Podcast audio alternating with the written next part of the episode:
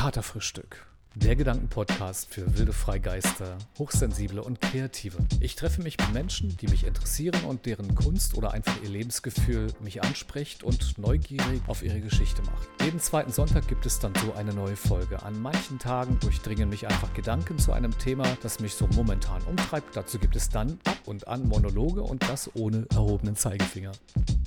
Heute begrüße ich einen Gast und ich freue mich sehr auf ihn, denn er ist ein Berliner Jung. Er ist Grafiker, Hip-Hopper, Graffiti-Künstler und ein richtig interessanter Künstlertyp. Mit Brain to Go hat Paul Renzel ein eigenes Brand, in dem er Digital Art und auch Handmade Art mercht und in die Pop-Art eintaucht. Aber davon wird er uns selbst erzählen. Er ist Wahlneuköllner und seit nunmehr 20 Jahren skizziert und sprayt er. Hacky Sack nennt er seine Passion der Jugendzeit. Im Hip-Hop angekommen baut Paul Beats und rappt auf eine Art, von der er sagt, es versteht eh keiner in seiner Szene. Paul ist sehr feinstofflich und kam mit dem O-Ton in meine Sendung. Ja, als Künstler braucht es eisern starke Ellbogen, um zu bestehen. Denn Kunst ist auch Business. Er rollt das rosarot verträumte Idealbild eines Künstlers direkt vom Feld und erzählt viel von sich, über seine Denke und wie er fühlt. Wir verwickeln uns in Fragen wie, ist es eine positive Allianz, Kunst und Kapital zu verbinden? Sind Kunstmärkte nicht auch irgendwie ein Stück Trash-Kultur? Und inmitten seiner professionellen Arbeit als Grafiker in einem renommierten Berliner Unternehmen fand Paul für mich nun Zeit und wir haben runde zwei Stunden an einem Bier genippt, neben Mindfloating und etwas Privatem dazu. Aber so ist es nun mal hier bei Katerfrühstück. Also herzlich willkommen, Paul Renzel, Graffiti-Künstler und Hip-Hopper, wie ihr selbst gleich hören werdet.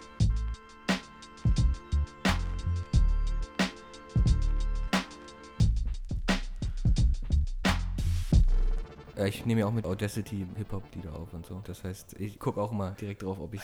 Du machst immer noch fette Beats? Jein. Also sagen wir mal so, es ist, es ist alles nicht gut, weil ich es alles alleine Ah mache. ja, Mir okay. fehlt der, der, ähm, der professionelle äh, Part, der, der auch mal sagt, nee, du, das geht nicht und das geht nicht. Ich will ja auch nicht auftreten, ich will damit ja kein Geld machen. Das ist ja nur für mich. Ah. Und deswegen ist das auch okay so. Oh ja. Und das Ding ist, ich äh, rap halt auch gerne ironische Sachen. Hm? Das funktioniert halt im Hip-Hop nicht. Aha. Also gewöhnliche Zuhörer verstehen das nicht. Ja. Das merken sehr viele Hip-Hopper, die das versuchen. Ähm, Aber war das nicht schon früher so bei dir, dass du öfter mal das Gefühl hattest, jetzt weg vom Hip-Hop, aber dass dich Leute in deinem Humor teilweise nicht verstehen? ja, nee, nee, es ist wirklich so. Ist ich, so? Äh, ich muss immer erst das Feld ein bisschen abstecken. Wie weit kann ich gehen? Wie weit versteht man mich? Hm. Ähm, das merke ich auch, weil jetzt kommen gerade neue Kollegen bei uns ähm, auf Arbeit in die Abteilung. Da muss ich total zurückfahren, weil die das noch nicht verstehen. Checken. Die weil, müssen dich erst wahrnehmen. Genau, und ich muss auch aufpassen, weil wenn ich ähm, ähm, grenzwertige Sachen zu meiner Chefin sage, dann da soll es ja auch nicht so wirken, als hätte sie keine Autorität, so ein bisschen. Weil, ja, es kann auch gerne mal ein bisschen Ja, es wirkt schnell arrogant. einmal das oder halt auch übergriffig. Also, dass man sich beleidigt fühlen könnte. Ich mag ja Selbstironie. Und äh, damit breche ich eher das Eis, dass ich über mich selber Witze mache und dann kann man auch über andere welche machen. Ich glaube, dann ist es okay. Die Selbstironie, die findet man auch immer wieder, soweit ich das jetzt sehen konnte, in, äh, in deinen Arbeiten. Allein schon der Namen, den du dir gegeben hast, Brain to Go. Ja. Gibt es da noch andere Namen oder ist es jetzt so das Brand für dich? Nee, das bleibt auch so. Ich bin auch gerne Klugscheißer. Also das passt auch gut rein. Das werden wir vielleicht heute im Laufe der Zeit noch mitbekommen. Aber mal gucken. Also meine Freundin ist da schon manchmal ein bisschen genervt, weil ich gerne, wenn da was falsch ist, dann korrigiere ich das halt. Mit dem Lächeln. Okay, so soll es ja auch sein. Wie war denn deine Fahrt? Ich habe sie abgekürzt, weil ähm, erst dachte ich, ich fahre die ganze Strecke mit dem Fahrrad. Kürzt du gern ab? Nein, eigentlich nicht. Also ich fahre auch das ganze Jahr durch. Also auch im Winter bei minus 10 Grad fahre ich mit dem Fahrrad zur Arbeit. Ah, okay, also das ist wirklich deine Leidenschaft und das ist auch ein gutes Pendant zu dem, dass du ja eigentlich körperlich passiv arbeitest. Ja, ja, Büro ist, äh, ähm, gerade wenn man ein bisschen älter wird, äh, merkt man es einfach. Also es sind 40 Minuten am Tag und die reichen noch nicht. Wir kennen uns ja aus der Verwandtschaft, soweit kann man schon mal vorausschicken, Ja.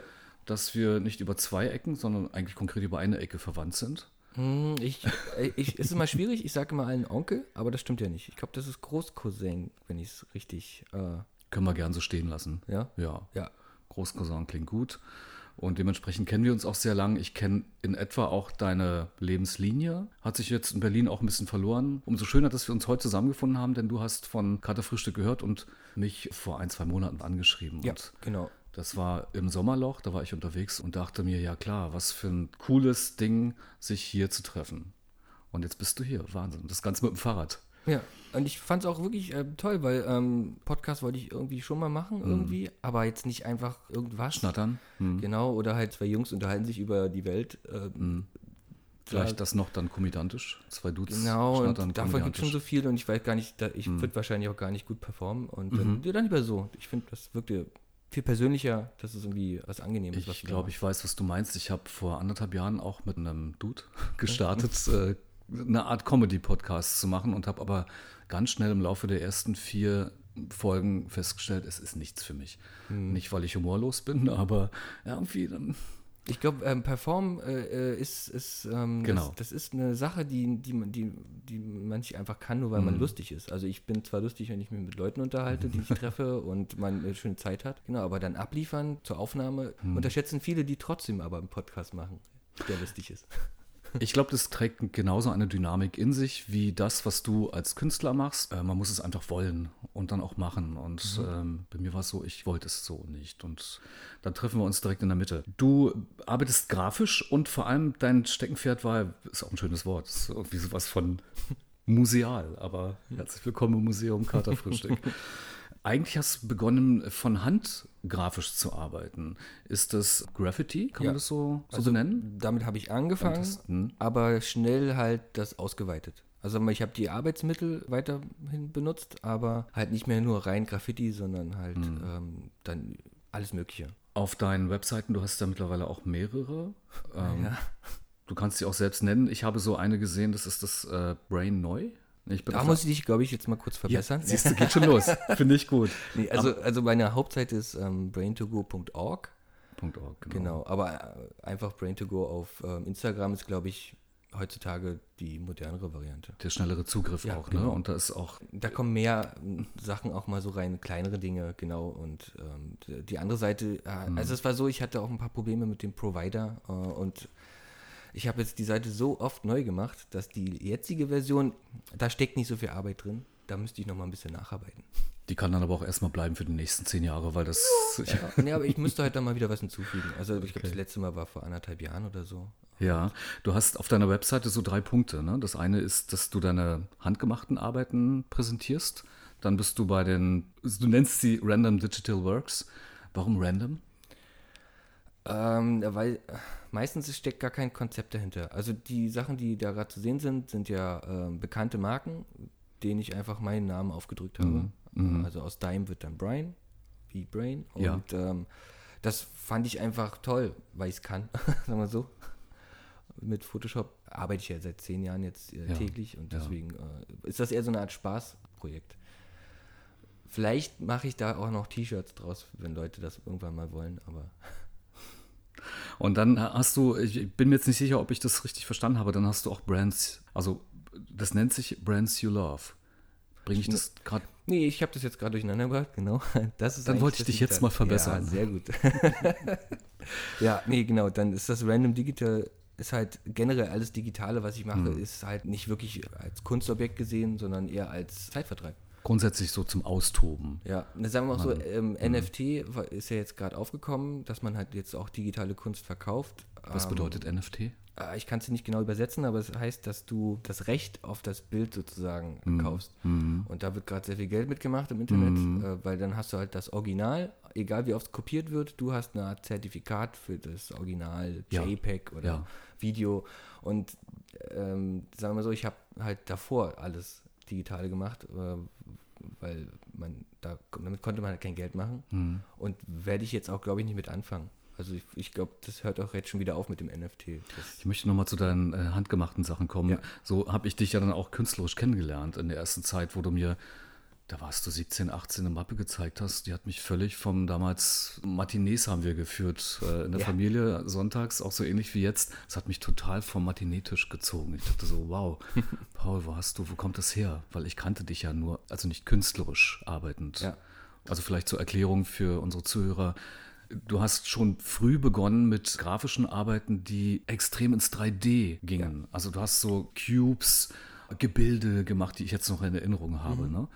Die eine unglaubliche Stärke hatten und natürlich eine entsprechende, so wie ich das sagen kann, aus, äh, aus meiner Wahrnehmung, eine mathematische Perfektheit in der Skizzierung. Und das war ja der Anfang deiner Arbeit. Das war ja erstmal so im Grunde, naja, eine Arbeitsmappe oder so. Ja, genau so. Ohne großartig nachzudenken. Du hast ja auch die Kultur gelebt, den Hip-Hop. Du hast auch, Ja. warst auch da tief drin, hast die Musik gemacht. Du machst ja auch heute noch in dem Bereich, in der Art was, dass du Grooves machst und auch darüber random rappst. Ja, genau. Also sagen wir so, ich habe alle Hip-Hop-Elemente außer Breakdance, das konnte ich nicht, habe ich eigentlich alle mitgenommen. Auch Skateboard fahren und so. Alles, was man halt so, was cool war. Und ich erinnere mich an Hacky Sack. Das hast du auch gemacht. Im Lange Verein sogar. Zeit. Du warst, warst, warst du, warst du Schulmeister? Oder wie weit Nee, hast du es Sag geschafft? mal so, ähm, äh, für meine Klassenkameraden war ich schon vorzeigbar. Es hat Spaß gemacht, mit mir zu spielen. Was ist das Spannende an Hacky Sack? Ich, ich hasse Teamsport. Mhm. Deswegen ist Hacky-Sack so, es kostet nichts, das sieht cool aus, das ist eine Art Tanz. Ja. Tanzen mag ich ja, auch. ja. Mhm. Also ich glaube, das Ästhetische daran hat mich auch äh, sehr gereizt. Dance Freeze, weil du fängst ja. Ne? Genau, und eigentlich macht man es ja immer zu einem Lied. Also bei den Weltmeisterschaften zum Beispiel hat man halt ein Lied, was man mitbringt und Ach, dem macht man dann eine Choreografie und macht seine Ah. Tricks. Okay. Und ähm, das ist dann halt schon ein Tanz, wenn, das, wenn jemand Mhm. das gut kann. Man dreht sich ja auch, macht, macht Pirouetten. Wo ähm, stellt man das dann vor? Ist man in einer Gruppe oder auch einzeln? Oder? Äh, also es gibt, bei dem Freestyle gibt es nur Einzel, in der Gruppe spielt man nur übers Netz. Das ist dann aber schon wieder, wieder teammäßig ähm, Okay. Mhm. gegeneinander und da, das mag ich halt nicht. Also ich, ich mag Sport, wo man einfach nur Spaß haben kann und nicht gegeneinander antritt. Mhm. Aber dieses kleine Stoffbällchen hast du eingetauscht gegen Spray, Bleistifte, Papier, was du ja jetzt seit nahezu 20 Jahren auch machst. Äh, bleiben wir noch mal ganz kurz dabei, weil wir hatten das, glaube ich, ein bisschen durcheinander gebracht im Hinblick auf deine Handmade-Produktion. da hast du immer wieder, Brain to Go ist ja dein Brand, immer wieder auch das Wortspiel in den Sachen, die du machst. Also du findest immer, hello, my name is Brain. Also du spielst ganz viel damit, ne? Und was mir da aufgefallen ist, du spielst auch mit äh, Dynamik. Das heißt, du hast Gegenstände wie ja, Flaschen, da habe ich auch zum Beispiel ein Buffet gesehen, komplettes Partybuffet, Yep. fliegt durch die Luft.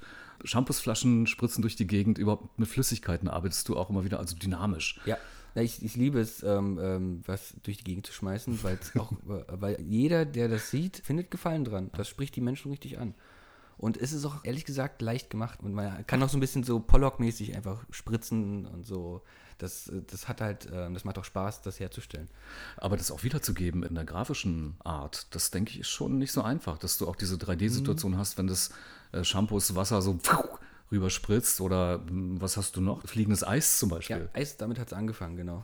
Und äh, dann kamen die Getränke. Also, na klar, äh, ich mache das ja jetzt seit ein paar Jahren. Ja. Und die Übung macht es natürlich. Also, die Mhm. ersten Sachen sahen nicht gut aus. Also, die ersten Eis, Eise, weiß ich nicht, Plural von Eisen, die äh, sind noch sehr undynamisch runtergefallen. Und da habe ich dann aber mit, damit gearbeitet, dass ähm, so ein echtes Eis aus äh, Fimo Mhm. äh, unten dann auf dem Rahmen, also ich hatte noch so einen, so einen tollen äh, goldenen Rahmen drum, dass das wirklich drauf lag. Also das war so die erste Aktion. Und dann ist mir aufgefallen, ein bisschen mehr Dynamik und ein bisschen mehr Spritzer Mhm. und ein bisschen mehr halt, wenn eine Flüssigkeit fliegt, fliegt sie ja nicht gerade, sondern Ja. hat ja auch eine Art Kurve und so. Genau. Das, ähm, das, äh, davor wurde ich auch oft von ähm, äh, Kollegen und ähm, anderen Künstlern halt äh, benieden. Aber ich äh, weiß nicht. Klingt gut. ja, ne? Ähm, die meinen halt, scheiße, hätte ich mal lieber die Idee gehabt. Blöd. Ja, ne? Gehst du damit nach außen, bis auf, dass du es auf der Webseite hast? Hattest du schon mal Ausstellungen in dem oder hast du es äh, verlegt? Hast du es schon mal äh, editieren können? In, in der Form, dass ein Verlag auf dich zukam oder Ah, nee. dass du das. Nein. Ich habe die mal alle selber äh, organisiert oder meine Mutter hat halt mal nachgefragt. Ich habe auch mal eine Gruppenausstellung für Künstler gemacht, wo ich dann nur einen kleinen Teil mit ausgemacht habe. Aber es hat nie dazu gereicht, dass jemand mal gesagt hat, Hm. Hier, ich habe eine Galerie, komm mal hierher. Deine Mom protegiert dich. Sie hat auf jeden. Fall einige Sachen bei sich auch zu hängen und interessiert sich schon für Künstler und aber so richtig ähm, das äh, Ja, ja. organisieren oder so macht sie nicht. Also sie fragt halt immer mal ein bisschen rum für mich. Hm. Ja, du bist ihr Sohn, das kommt noch dazu. Ja. Und sie ist stolz auf dich, dass du Kunst machst. Ne? Zu deiner digitalen Art, da hast du ja schon gesagt, random aus diesem Grunde, weil es keinen Plan gibt, weil es jetzt so einfach Ja, Just for fun vielleicht sogar noch ein bisschen mehr. Vielleicht kann man das gar nicht so sagen. Man tut es so ab, glaube ich. So, ja, weil es mir Spaß macht. Mhm. Ähm, das ist so die erste Antwort, weshalb man losgeht. Ne? Aber sicher gibt es da auch noch was anderes, denn du sagtest ja, dass die äh, handgemachten Sachen ja irgendwann, so habe ich das rausgefiltert, sich im Kreis gedreht haben und du vielleicht auch mit der Technik nicht so zufrieden warst. War das vielleicht ein Zielpunkt, dass du gesagt hast, du gehst oder war das eher, äh, weil man ja auch mit der Zeit geht, Photoshop ist da, die Welt hat sich digitalisiert, dass das eher der Grund war, dass du dann auch digital gearbeitet hast? Na, die Sache ist, ich, ich habe, glaube ich, oft ambitioniert angefangen und wollte was machen, aber im Endeffekt finde ich, was, was man in der Hand hat, ist halt besser. Also hm. auf einer Leinwand ganz klassisch oder halt auch Objekt cool. bauen. Cool. Ähm, hat mir einfach mehr gegeben, weil digital ist halt dann doch nichts. Weil ja. auch, sagen wir so, wenn man weiß, wie man was herstellt, ist das alles eher nur noch Technik. Ist genauso wie auch Graffiti. Deswegen habe ich mit der Graffiti zwar angefangen, aber äh, es ist sehr beschränkt. Also es ist immer dasselbe. Es gibt verschiedene Stile, ja, es gibt verschiedene Farben, ein paar Kontraste, aber das war es dann eigentlich. Da wollte ich mehr. Aber ist Graffiti an sich nicht auch eine Lebensart, ein Lebensgefühl ja, vom Hip-Hop? das auf jeden Fall. Also so. ich, ich habe immer einen Stift dabei. Ich tag halt dann jetzt nicht mehr auf Eigentum, sondern auf Müll oder so. Wenn irgendwo jemand seinen Müll abstellt, was hier in Berlin ja sehr oft passiert. Cool. Dann male ich da einen Charakter rauf oder ich tag da einfach nur meinen Namen rauf, weil äh, das geht nicht mehr raus mhm. aus einem. Also mhm. ich muss meinen Namen überall hinschreiben. Das ist die Sucht äh, von Graffiti. Dein Name bedeutet Brain to Go. Genau. Und hast du dann Kürzel oder schreibst du direkt aus? Ich schreibe den aus, weil es ist ja Müll. Also ich mache das jetzt nicht wie früher halt, ja. äh, wie viele Sprühe auf Häuser, Häuserwände, ja, ja, Autos, äh, Züge. Das genau, du suchst die, die äh, Brennspots sozusagen. Die es, es, steht immer irgendwo was rum. Ich wohne ja in Neukölln, da äh, da ist es eher ungewohnt, wenn nichts rumsteht. Was war dein letzter Spot? Na, bei mir in der Straße, da ist, ist gerade ein Regal.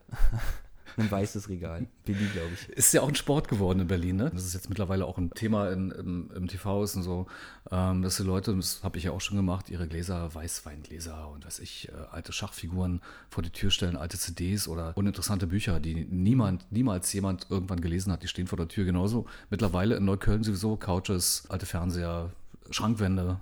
Ja, ja, ähm, ein äh, Doppelbett habe ich letztens auch noch gesehen bei uns um die Ecke. Gut, solange da nicht noch Leute drin liegen. Hm, es war auch leider ein bisschen mit Regen schon ein wenig äh, mufflig, würde ich mal Du hast ja schon einen. genau. Reagieren die Leute drauf? Kriegst du da irgendwie ein Feedback? Mm, nö. Also da traut sich keiner ran. Also was dagegen zu sagen, erstmal nicht. Und das machen nur junge Leute. Sagen wir mal so ähm, 15, 16, mhm. die sitzen mich ja dann auch und sagen, oh, mhm. das ist aber schön, was sie da machen. Das ja. passiert ab und zu, aber das ist auch ganz selten. Und hast du das Gefühl, dass es mit den Gegenständen und vielleicht auch mit den Leuten, äh, die das sehen, etwas anstellt?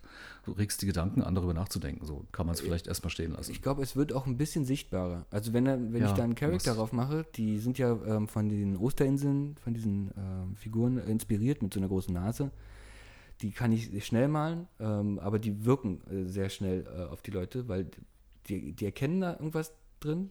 Nicht jeder weiß, woher. Und das wertet dann schon was auf. Also wenn ich da nur meinen Namen draufschreibe ja. oder so, dann ist das nichts. ähm, meinst du, sprichst du von den Figuren, die ich auch auf der Webseite sehen kann? Äh, ähm, ja. Von diesem älteren Mann, der also genau. für mich wiederkehrend immer der gleiche Charakter ist, mit einer riesengroßen Nase und genau. unglaublich auch farblich sehr intensiv. Der sprang mich total an. Ja, und halt auch Ronald, also Ronald McDonalds. Erzähl uns davon. Äh, ja, ich, ich Clowns finde ich halt auch irgendwie ähm, diese Faszination, die viele Menschen haben, dass die zum einen schon eher seltsam sind als äh, lustig. Schon fast skurril. Ja, ne? und, mhm. und ich fand halt Ronald McDonald das ist äh, nicht mehr up to date. Und deswegen ist er bei mir rauchend, mit einem dicken Bauch, äh, äh, Bartstoppeln, also so, so eher, wie es dann aussieht, wenn er dann Samstagnacht, wenn die Schicht vorbei ist, dann hinten am Mülleimer steht, hinter McDonalds. Ja. Das fand ich, wollte ich unbedingt darstellen. Und ich habe auch noch mehrere Clowns dann später noch gemacht, weil die, das kommt gut an. Also vor allem die sind halt nicht fröhlich, sondern sind eher genervt. Ja, sie haben etwas, ähm, etwas Bissiges im Hintergrund. Also, aber das macht es ja auch letztendlich aus. Du schreibst ja damit auch, da zeichnest auch Lokalkolorit. Im Grunde den Mann von der Straße, den Typen im gesetzten Alter, leicht geschreddert, ähm, mhm, ja. so wie das harte Berliner Leben auch zuschlagen kann wenn wir das äh, hier verorten wollen nach Berlin. So. Mhm, ja, genau. Und irgendwann hat man auch keine Power mehr, genau zu performen, so mhm. sozusagen. Mhm. Ähm, egal was, ob das jetzt ähm, Clown und lustig sein ist oder einfach nur normal arbeiten. Was sind denn deine Inspirationen, wenn du zum Beispiel, du hast auf deiner Webseite auch Collagen, also wo du mit mhm. Zeitungsschnitzeln arbeitest und so kennt mit Collagen halt. Ja, genau. Teilweise ähm. auch ähm, mit Schriften da drin. Ja, das ist dann meistens dann aber für, äh, nicht mehr Collage, das ist dann meistens gemalt. Ich finde halt auch, ähm, das macht man ja eigentlich, äh, das, oder so habe ich mit Photoshop früher äh, rumgespielt, mit Collagen. Da war es noch in Hintergründe für seinen äh, Desktop zu machen, so zum Beispiel, mhm. aus ganz vielen Kram. Und das wollte ich dann halt auch lieber wieder richtig machen. Mit, ah. mit echten Ausschnitten, ja. mit richtig was ausschneiden und kleben und ein bisschen hin und her schieben. Genau. Ich ja. sehe auf deiner Webseite eine Collage mit einem, ja, möchte man fast sagen, Fashion Girl, mit einem Model, ähm, also zumindest mit einer Frau äh, die du so auseinandergeschnitten zusammengesetzt hast und da passiert ganz viel drum. Für mich ist es eine Sonnenbank, sie liegt irgendwie auf Trash rum. Ah ja, ja, ja, ich weiß, so. was du meinst. Mhm, mh. Und da äh, hatte ich einfach die Frage, woher nimmst du die Inspiration? Ich kann mir vorstellen, dass ähnlich analog zu dem, wie andere arbeiten oder ich eben auch, äh, ich habe, wenn ich Musik produziere, mhm. ich habe halt Bock auf einen, auf einen Groove oder auf einen bestimmten Sound, auf eine Stimmung und dann lege ich los. Wie ist es bei dir? Hast du, bleiben wir bei dem, mhm. bei, bei diesem Stück. Das war ein Fotoband, äh, so ein richtig dickes Heft. Ich weiß gar nicht mehr, wo ich das her habe. Da waren sehr viele von diesen äh, Bildern halt drin, die sehr, sehr aussagekräftig und stark waren. Und ich, ich wollte das nicht einfach nur als Buch haben, sondern ich wollte das nochmal selber neu zusammenstellen. Und deswegen, also das ist jetzt auch wieder, das wäre nicht zum Verkaufen, weil die Sachen, die ich da ausgeschnitten habe, sind ja nicht von mir. Auch wenn man Dinge verfremdet und da rechtlich das kein Problem wäre, sehe ich mhm. das aber eher als, das kann man sich angucken, aber das würde ich halt nicht verkaufen. Okay. Äh, weil, Aha, okay. Weil, weil da, dafür ähm, habe ich Respekt vor den Künstlern, die vorher die Fotos und die Ideen hatten. Und den möchte ich jetzt nicht wegnehmen, finde ich. Aber vielleicht sind es ja auch teilweise keine Ideen von Künstlern, sondern es sind halt Gebrauchsfotos, denen du dich bedienst oder Gebrauchs. Na, es wirkte äh, wie Werbefotos, aber hm. im künstlerischen. Also das hatte schon was. Das war eher so ein Fotoband für von ja, okay. Künstlern. Also das okay. wenn, hm. reine Werbung würde ich nehmen. Da habe ich kein Problem mit. Hm. Und da hast du jetzt aber nicht vorher die Gedanken, dass du dir das sagst, eigentlich möchte ich da nicht an das Urheber-Dings ran. Ich, ich mache es erstmal für mich, weil es muss raus. Es ist mir jetzt egal, ob es ein Bildband ist oder halt. Ähm, Fotos, die man durchaus auch verwenden, gebrauchen kann, um das letztendlich, und da kommen wir ja auch so ein bisschen auf das Thema, was wir heute noch gar nicht beschrieben haben, es kommerziell zu verwenden, um wie du schon gesagt hast, man braucht Ellbogen, mhm. um in, in dem Tiegel äh, der Kunst bestehen zu müssen. Äh, ja, du hast es anders genannt, aber wir schleichen uns langsam ran an ja, dieses ja, Thema. Ja. Nee, genau. ich finde auch, dass ähm, äh, es ist hartes Business. Ähm, Kunst. Das ist nicht so verträumt, wie man es sich gerne vorstellt. Es ist wie jeder andere selbstständige Beruf, würde ich fast mal sagen. Weil Du musst dich ja drum kümmern und einige meiner Sachen wurden auch schon geklaut und damit mhm. wurde Geld gemacht mhm. über irgendwelche anderen Seiten. Welche war das? Welche Sache oder welche? Ja, ich habe ähm, mit äh, Brain to Go ist ja äh, kommt ja von Coffee to Go und mhm. ganz am Anfang hatte ich halt Kaffeebecher, wo oben Gehirn rausguckt, als Aufkleber so gestempelt und die dann auf der Straße äh, verklebt. Und das Design äh, habe ich dann auch öfter noch verfeinert mit äh, fotorealistischen Sachen, mit richtigem Gehirn und äh, das war dann sogar auf einem Magazincover und so. Mhm. Und Aber in deiner ich, Administration, also es war auf dem Cover. Ja, ja, das, das mhm. habe ich denen ähm, zur mhm. Verfügung gestellt, okay. weil ich mit denen halt so ein bisschen zusammengearbeitet habe, auch ein bisschen so mitgeholfen habe, auch ein bisschen was dafür bekommen habe. Und irgendwann habe ich dann halt genau diese Idee, die ich dann auch noch eine Eiswaffel gemacht habe, so dann halt nur ein bisschen schlecht nachgemacht auf einer englischen Seite. Hm. Und die verkaufen dann mit Tassen und, und hm. T-Shirts und so ein Kram. Ist es nicht doch so, wenn man jetzt mal zurück auf die Straße geht, dass das Lebensgefühl Hip-Hop, es ist ja keine Kultur, oder kannst du mich da verbessern? Ja, sag mal so, es, ist, es, es, es war mal was anderes und hm. jetzt ist das auch alles Business. Also Hip-Hop ist wirklich sehr, sehr da geht es viel um Geld das wollte ich gerade zu Ende bringen, dass es nicht doch, wenn man zurück auf die Straße geht, ja viel mehr um das Lebensgefühl geht und das auszuleben, als zu sagen, okay, ich mache Hip-Hop in welcher Art, entweder grafisch oder ich äh, musikalisch oder ich lebe es eben einfach mit Klamotten. Mhm, so kann genau. ja auch sein, dass man einfach mal nicht kreativ ist. Einfach den Style fährt, wie ja, man gerne sagt. Ja. ja, genau. Wieso verfällt man gleich in diesen, yo Mann, ist so, ne? Ist, ist leider so. Ähm, muss man aber aufpassen, ab 30 darf man das nicht mehr. nee, da, ab, irgendwann wird es dann nicht mehr glaubhaft. Ja, Boomer halt, ne? Okay, genau, genau. Cringe. Findest du nicht, dass es, ähm, dass man doch noch dazu stehen kann und sagt, das ist halt mein Lebensgefühl, das, da zielt meine Frage darauf hin, dass man sich doch nicht zum Kommerz richten muss? Also ich kann ja die Frage, die du so halb gestellt hast, schon mal beantworten. Danke. Dass ähm, Hip-Hop an sich und, und Graffiti und was da zusammengehört, auch Skateboardfahren zum Beispiel, was jetzt auch wieder so ein Revival kriegt, dass Leute in meinem Alter jetzt auch sich alle wieder ja, Skateboard. Habe ich auch gemacht. Ja, Templo verfällt. Ja, Unglaublich. Ja, genau. ja, und da, also das Lebensgefühl, das ist noch da, die Kultur ist noch da. Nur man muss halt aufpassen, dass halt da sich aber trotzdem eine riesengroße Industrie drum gebildet hat, Ähm, die Ja. ver verkauft sozusagen mit diesem Gefühl. Das ist ein bisschen schade. Ähm, aber so ist es halt, also ich glaube, so ist es immer, wenn irgendwas populär wird, dann gibt es immer welche, die damit natürlich auch Geld machen dann. Also Du hast doch was Schönes gesagt. Sie verkaufen Lebensgefühl, aber ist es nicht das, was du auch äh, begonnen hast mit deiner Reihe Brain to Go? Ist es nicht auch irgendwas, was in dir war und du mehr als das Gefühl hattest, dass es nach außen muss und möchte, dass du damit ja von innen nach außen etwas erzählen möchtest? Ja, ursprünglich war das Ganze ja, also ich habe mit Sprühen angefangen, mit Freunden. So, ich habe dem immer alles nachgemalt, weil ich selber nicht gut war. Ich musste auch viel üben. Äh, ich habe stundenlang, äh, ich habe Telefonbücher vollgetaggt, damit ich meine, meine Schrift sozusagen verbessere. Und da hat man dann auch, braucht man einen Namen natürlich, weil man kann nicht seinen Namen nehmen. Da hatte ich dann äh, jahrelang ein paar Probleme, was Cooles zu finden, was nicht schon sich jemand anderes eigentlich genommen hat oder was sich so ähnlich anhört. Und dann irgendwann ist es mir halt gekommen. Irgendwann fand ich Brain to Go, das ist gut, das sind gute Buchstaben, das hat einen Inhalt, damit kann ich was. Das ist ähm, absolut erklären. genial. Also da könnte man schon alleine eine Sendung über, über das Brand machen. Ja, ich finde nur blöd, dass jetzt äh, eine Spielfirma ähm, Spiele jetzt auch Brain to Go nennt und deswegen meine Seite jetzt immer nach hinten rutscht.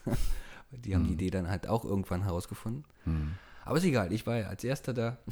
Ja. Ich habe auch extra ähm, jahrelang, ich habe auch so einen so Google Alert. Ich gucke immer regelmäßig, hat das irgendwer anderes auch noch? Äh, und bis okay. jetzt wurden nur meine Designs, aber nicht der Spruch so richtig geklaut. Ich glaube auch, dass mit dem Spiel, von dem Spielhersteller, die haben das nicht von mir. Also Hast du das gesichert? Nö. Nee. Kann ich nicht. Hm. Kann ich mir gar nicht leisten. Also ich könnte es mir eintragen lassen in meinen Ausweis, aber ja, Ja. Das, das äh, sichert ja gar nichts. Dann Genau. steht das einfach da nur drin und dann. Also ich wollte nochmal zurück zu einem Street Art Künstler, der mich so schon auch an dich erinnert und an die Dinge, die du tust. Du warst ja auch aktuell an diesem Wochenende im Mauerpark und hast Wände besprüht. Genau. Machst du das allein oder bist du in einer Gruppe auch? Bist du, so, bist du organisiert? Oder ist es auch so ein, ich gehe Mitternacht los? Nee, so, also ich, ich habe eine Zeit lang alleine gemalt. Halt Mauerpark ist ja mal schnell gemacht. Wird auch schnell übermalt von jemand anderen. Das muss man halt dann, ist halt nur fürs Foto.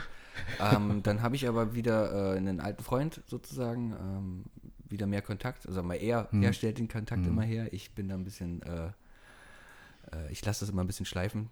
Äh, sorry nochmal, Tristan.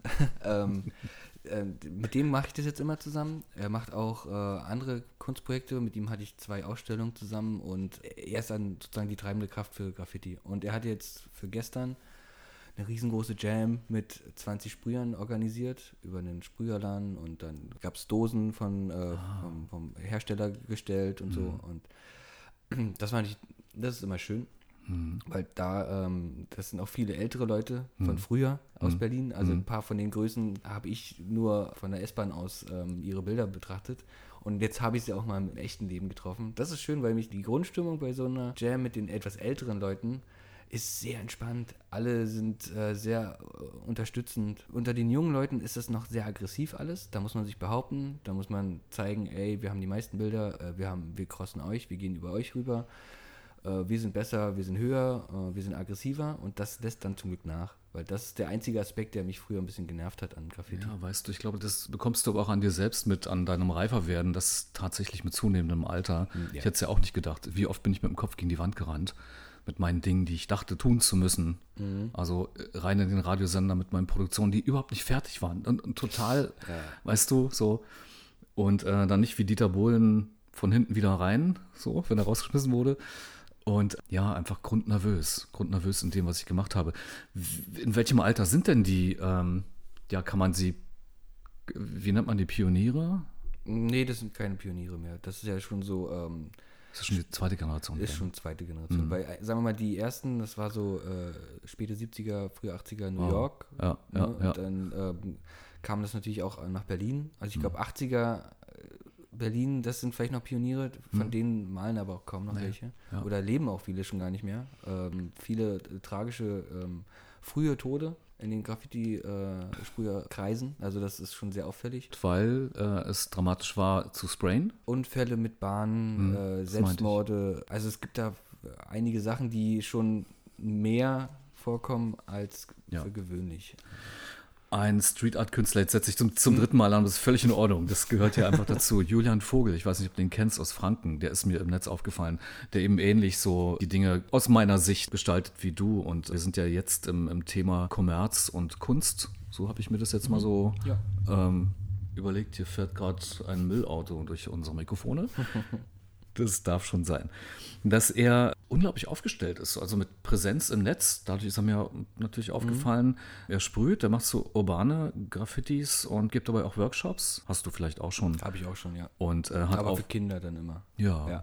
Ja. In welcher Form auch immer, das habe ich nicht erlesen können und wie er das macht. Und er hat Aufträge für die Stadtwerke in Erlangen zum Beispiel, dass er so große Mauerzüge besprayt. Ne? Es klingt für mich unglaublich cool aber du nix so, so selbstverständlich. Das ist halt auch ein Ding, was man so mitnimmt. Das ist jetzt nichts Großartiges. Nee, nee, nee, das ist schon, also mhm. ähm, die großen Wände, sich zu organisieren, mhm. ist schon was Großes. Da hängt ja auch Geld hinter. Das ja. sind ja dann auch Sponsoren. Also wenn du denkst, die Stadt Nürnberg zum Beispiel oder Erlangen, die erlauben sich das. Gut, wir sind jetzt in einem Freistaat, aber in diesem Falle, Berlin ist ja eh arm. Da mhm. weiß ich nicht, da kannst du vielleicht einen O-Ton geben, ob es da überhaupt Möglichkeiten gibt. Das ist dann nicht von der Stadt aus, sondern das sind halt Wohnungsbaugesellschaften und so. Die lassen gerne was sprühen mal. Ist auch oft eher Werbung. Und ab und zu werden dann auch immer so ähm, Projekte für acht, neun Wände mhm. im Zusammenhang mit einem Event dann für wirkliche Kunst freigegeben. Das passiert ab und zu mal.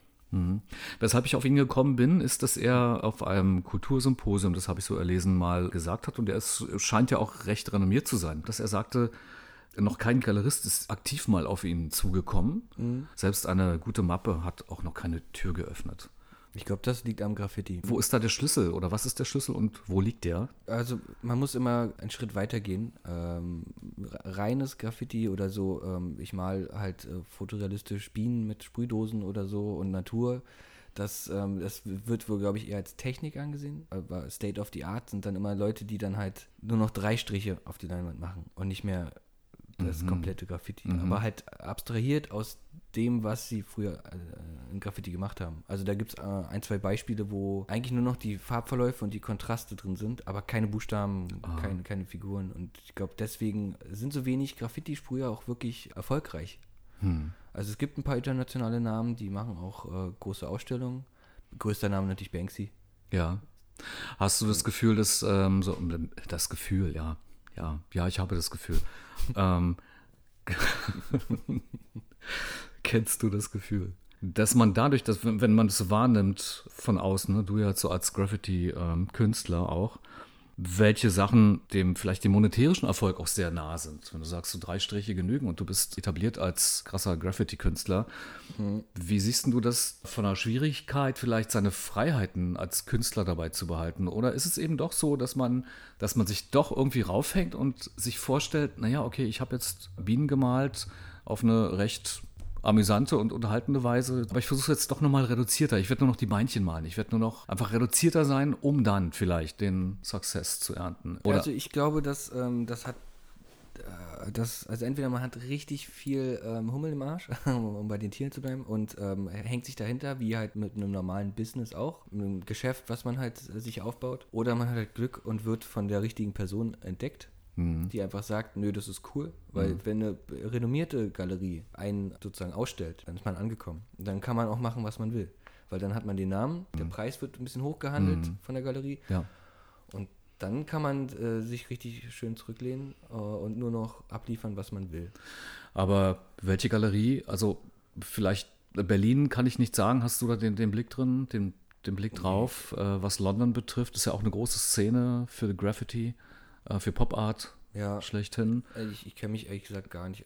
Das, ähm, so habe ich das mal äh, gelesen oder gehört, eben einfach, mhm. ähm, dass unbekannte Künstler von Galerien eingekauft, ausgestellt werden und ähm, entsprechend die Stücke auch gut verkauft werden, weil es renommierte Galerien sind und die werden einfach zu horrenden Preisen verkauft, um dann zu sagen, ja, seien Sie froh, also den Kunstliebhaber, seien Sie froh, dass Sie äh, dieses Werk zu diesem Preis äh, bekommen, weil im Grunde ist das low. Im Grunde ist es noch der niedrigste Preis, den sie überhaupt äh, dafür zahlen. Aber also, haben die dann Erfolg danach? Das hört sich nämlich so hochgejazzt an, so ja. dass, dass, das halt, ähm, der, da wird ein Hype produziert ja. Ähm, ja. Äh, und die Kaufkräftigen sind ja dann, werden schnell gerne panisch gemacht mit, oh, jetzt noch, oh, mhm. und das wird mal richtig teuer. Mhm. Und ich glaube, da werden die Künstler verkauft. Also nicht, nicht ihre Bilder, sondern sie. Ja. Und ihre Arbeit. Weil ich wette, da bleibt sehr viel in der Galerie hängen an Geld. Wozu ist eine Galerie da? Natürlich, um den Künstler in irgendeiner Form zu protegieren, aber natürlich auch Geld zu verdienen in erster Linie. Ich hatte mal eine Situation, wenn ich das kurz erwähnen darf, in einem Scouting von Galerien hier in Berlin, weil städtisch ist das eine, auch schwierig reinzukommen und eine Galerie an einem Spot zu finden, der funktioniert wie in Wilmersdorf, Charlottenburg, Schöneberg. Als Fotograf noch dazu ist super schwer. Ey, das, Fotos macht jeder heutzutage. Kommt nochmal dazu. Jeder hält sich mittlerweile für einen Fotograf. Aber viele wissen gar nicht den Unterschied und schätzen gar nicht eine gute Fotografie mehr, obwohl das schon noch einen qualitativen Unterschied gibt. Da verstehe ich auch, dass es auch sehr frustrierend sein muss. Oder man muss halt selber Geld reinstecken und das ist dann, finde ich, Und das war, das ist genau der Punkt, den ich meine, genau. dass eine Galerie, deren Namen ich jetzt nicht äh, nennen möchte, mir einen Preis angeboten hat, der mich auch ähnlich wie als ich dann Werke das erste Mal gesehen habe, auch eben wieder vom, ähm, vom Tisch runterrockte. Weil ich dachte so, hallo, 6000 Euro für vier Wochen und äh, die du zahlen musst. ja, Mhm, ohne genau. Garantie irgendwie ein Bild zu verkaufen. Ja, genau. Da habe ich einfach die Relation nicht. Die kriege ich nicht hin. Ich denke, es sollte immer noch so sein, dass, wenn es ein geringes Restrisiko des Kurators der Galerie ist, dass sie auch ein Stück weit das mittragen und nicht einfach sagen, okay, wir übergeben komplett das Problem der Miete, die Fragen der Ausgaben an den Künstler. Sieh zu, wie du klarkommst. Und da hat sich offensichtlich auch schon ganz viel verändert. So im Bereich privatwirtschaftlich Galerien zu führen. Also ich war mal ähm, im RAW-Tempel, ja, das Gelände, da gibt es ja die... äh, Warschauer Straße, RW-Gelände. Genau, ähm, da gibt es ja die, die Urban Spree oder Ja. Urban Spree, wie auch immer.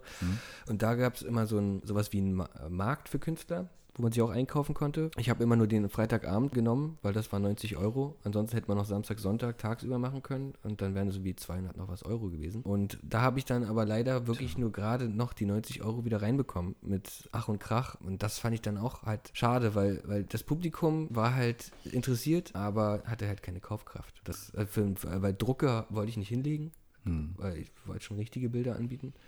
Ist es nicht so, dass es dann auch irgendwie zur Ramschkultur verfällt? Dass wenn man sich, ich habe ja auch drüber nachgedacht, ne? ähm, mich mit ein, einer Auswahl meiner Bilder auf den Markt zu stellen. Am Wedding gibt es einen tollen Kunstmarkt. Ähm, Mauerpark Berlin kann ich jetzt nicht sagen, ob das noch so aktuell ist und das noch nice Also ist. ich weiß noch, im Mauerpark, da gibt es einen Stand, der verkauft halt T-Shirts und äh, die sind alle bedruckt mit irgendwelchen interessanten, lustigen, leicht künstlerischen Sachen, aber ich sehe jedes Mal, was der für einen Suchbegriff bei Google eingegeben hat, weil ich gucke halt auch viel nach Bildern im Internet. Ja. Wenn ich irgendwas malen muss, was darstellen muss, dann suche ich mir halt eine Referenz. Und ich habe alle äh, Bilder irgendwie gekannt und das, da habe ich dann, also das sieht dann schon mehr wieder nach schnelles Geld-Business aus und äh, Hm. weiß nicht, ob man sich dann daneben stellen möchte, als jemand, der wirklich wahrgenommen werden möchte, als jemand, der es professionell macht. Vielleicht passt es jetzt hier nicht so rein, aber ich habe auch so ein bisschen, also wieder beim Fühlen, beim Gefühl, schon den Gedanken daran, dass es so, was Kunst betrifft, schlechthin Kunst zu konsumieren, auch genau so ein Punkt ist, der in unsere Fun-Culture so reinspielt. Also den kurzen Success zu haben, so kurz den Reiz zu bekommen. Ich gehe über den Kunstmarkt, schaue mir irgendwie was Schrilles an, aber ich bin eigentlich jetzt nicht bereit, 500 Euro dafür zu bezahlen, für Richtig. was jetzt auch immer. Kunst zum Hinterherwerfen. Ja, oder die machen ein Foto und machen sich dann ein Poster davon. Ja, Kaffeetasse, Stichwort. Oh, so. Duschvorhang. Ja, ja, ja. So ein Trödelbegriff, der mir an die Ohren geworfen wurde, als jemand, der meine Bilder mochte, mich damit konfrontiert hat. So, weiß nicht, wie du das siehst. Und meinte, ja, man müsste deine Bilder doch irgendwie zeigen können außerhalb von Galerien. Und wie wär's denn mit Duschvorhängen? ich, ich verstehe das. Äh, Also ich hatte auch das Problem, dass ähm, immer wenn mich Leute fragen, wie lange brauche ich denn für so ein Bild? Ja, Und ich dann sage, naja, weiß ich, Stunde mit Trocknungszeit, weil die erste Schicht muss halt trocknen und dann sind die immer alle so, ach so, äh, das, das ist ja, das ist ja nichts. Und dann sage ich aber immer mit einem ganz bösen Blick, dafür mache ich das aber auch seit 20 Jahren. Das sehen die Leute halt leider nicht, dass da die Relationen fehlen. Auch die Idee zu haben für ein Bild, was einen ja anscheinend angesprochen hat, sonst hätte man mich ja nicht dazu gefragt. Das, das ist ja auch ein Prozess. Okay, manchen fällt es leichter als anderen. So, Ich musste ja auch für, also das reine Malen musste ich wirklich hart erlernen. Also ich habe viele Bücher mir geholt, viel geübt, viel ausprobiert. Aber dein Talent war ja von Anbeginn schon dabei. Du, ja, du hattest es ja, ja aber, einfach. Die, aber die, sagen wir so, ich war mit meinen Händen nicht so begabt Hm. und die Ideen umsetzen, das, das hat halt ein bisschen länger gedauert. so, und das sieht man aber nicht in dem Moment, wenn man es entstehen lässt, sondern erst aus der Distanz, wenn du gereifter bist, wenn du deine Technik erlernt hast, ne? dass du dann sagst, so, ist gut, dass es jetzt da ist, wo es ist. Genau. Ja, meine Freundin sagt auch immer, dass sie bei mir bemerkt hat, dass ich halt in Schichten denke, Mhm. was man ja bei Photoshop theoretisch macht. Und das ist mir dann auch mal bei anderen, auch bei Sprühern zum Beispiel aufgefallen, dass die das komplett gar nicht machen. Also die denken alle in Flächen. Und da kommt dann keine halb äh, Ja. transparente Schicht mehr drüber. Und dass das wohl so was Eigenes ist, was ich mir dann sozusagen ähm, angeeignet habe. Ja. Und hat halt auch ewig gedauert. Also, äh, Paul, vergiss nicht, dein Bier zu trinken. ja, ja. Bevor es nach Glas schmeckt. Ich habe Angst, dass ich aufstoßen muss, aber das kann man ja rausschneiden. Man könnte es auch lauter machen und samplen und Auch gut. genau. Ist möglicherweise das Bewusstsein in uns verloren gegangen, also dass viele Künstler sich eben auch unter Wert verkaufen, wie man das so schön sagt. Ne? Nur ein ganz kleiner Teil ausgebildeter Künstler oder Künstlerinnen verkaufen ihre Werke ja hochpreisig und können damit wirtschaftlich erfolgreich sein. Ja, Cool. und man muss auch ein bisschen Arschloch sein. Zum Beispiel, ich äh, quatsch niemanden was auf, weil, äh, also ich kann zwar, wenn ich was toll finde, kann ich jemanden davon überzeugen, dass das gut ist, aber nicht von meiner Kunst. Aber wenn du ein Arschloch wärst, würdest du es doch genau dann machen. Ja, weil dann würde ich dir einfach überrumpeln. Das machen ja auch viele. Ja. Und äh, so funktionieren sehr viele Verkäufe von Sachen. Also nicht nur Kunst. Und das ähm, sehe ich immer öfter. Und das stört mich halt so ein bisschen, dass man mit rein emotionaler Seite das nicht, nicht hinkriegt. Und ich will ja auch keinen emotional erpressen. Also so weit soll es ja auch nicht gehen. Mit, oh, Mhm. ich habe nichts zu essen und ich weiß gar nicht, wie ich den Monat. Und das will ich nicht. Wenn jemand was schön findet, dann finden wir einen Weg, sage ich immer. Man muss einen bestimmten Preis leider haben. Sonst wird man gar nicht äh, wahrgenommen oder gar nicht respektiert. Aber das ist ja der, der Punkt, dass Kunst einen Wert hat Mhm. und eben auch einen Preis. So wie du sagst, die Frage kam ja dann, wie lange sitzt du denn an so einem Bild? Du sagst anderthalb Stunden. Dann rechnet das jemand vielleicht in Handwerkerstunden aus und sagt so, ja, okay, dann Idee, äh, ja. Im, besten Falle 60 Euro, weil das ist dann schon ein guter, guter Preis bei Peugeot oder bei Audi eine Werkstattstunde. Mhm. So denken die Leute, zumindest die Kunst auf die Schnelle konsumieren. Ich muss auch sagen, ähm, diesen Satz zu sagen, naja, jetzt 20 Jahre habe ich dafür gebraucht, Mhm. das wurde mir auch mal ein bisschen empfohlen. Finde ich dann aber auch wieder so ein bisschen, äh, das ist so ein bisschen prätentiös. Mit, äh, Ja, man muss es, glaube ich, nicht auseinanderplaudern oder so. Ja, und genau. äh, ich finde es auch sch schwierig, weil ich würde mich dabei auch nicht gut fühlen.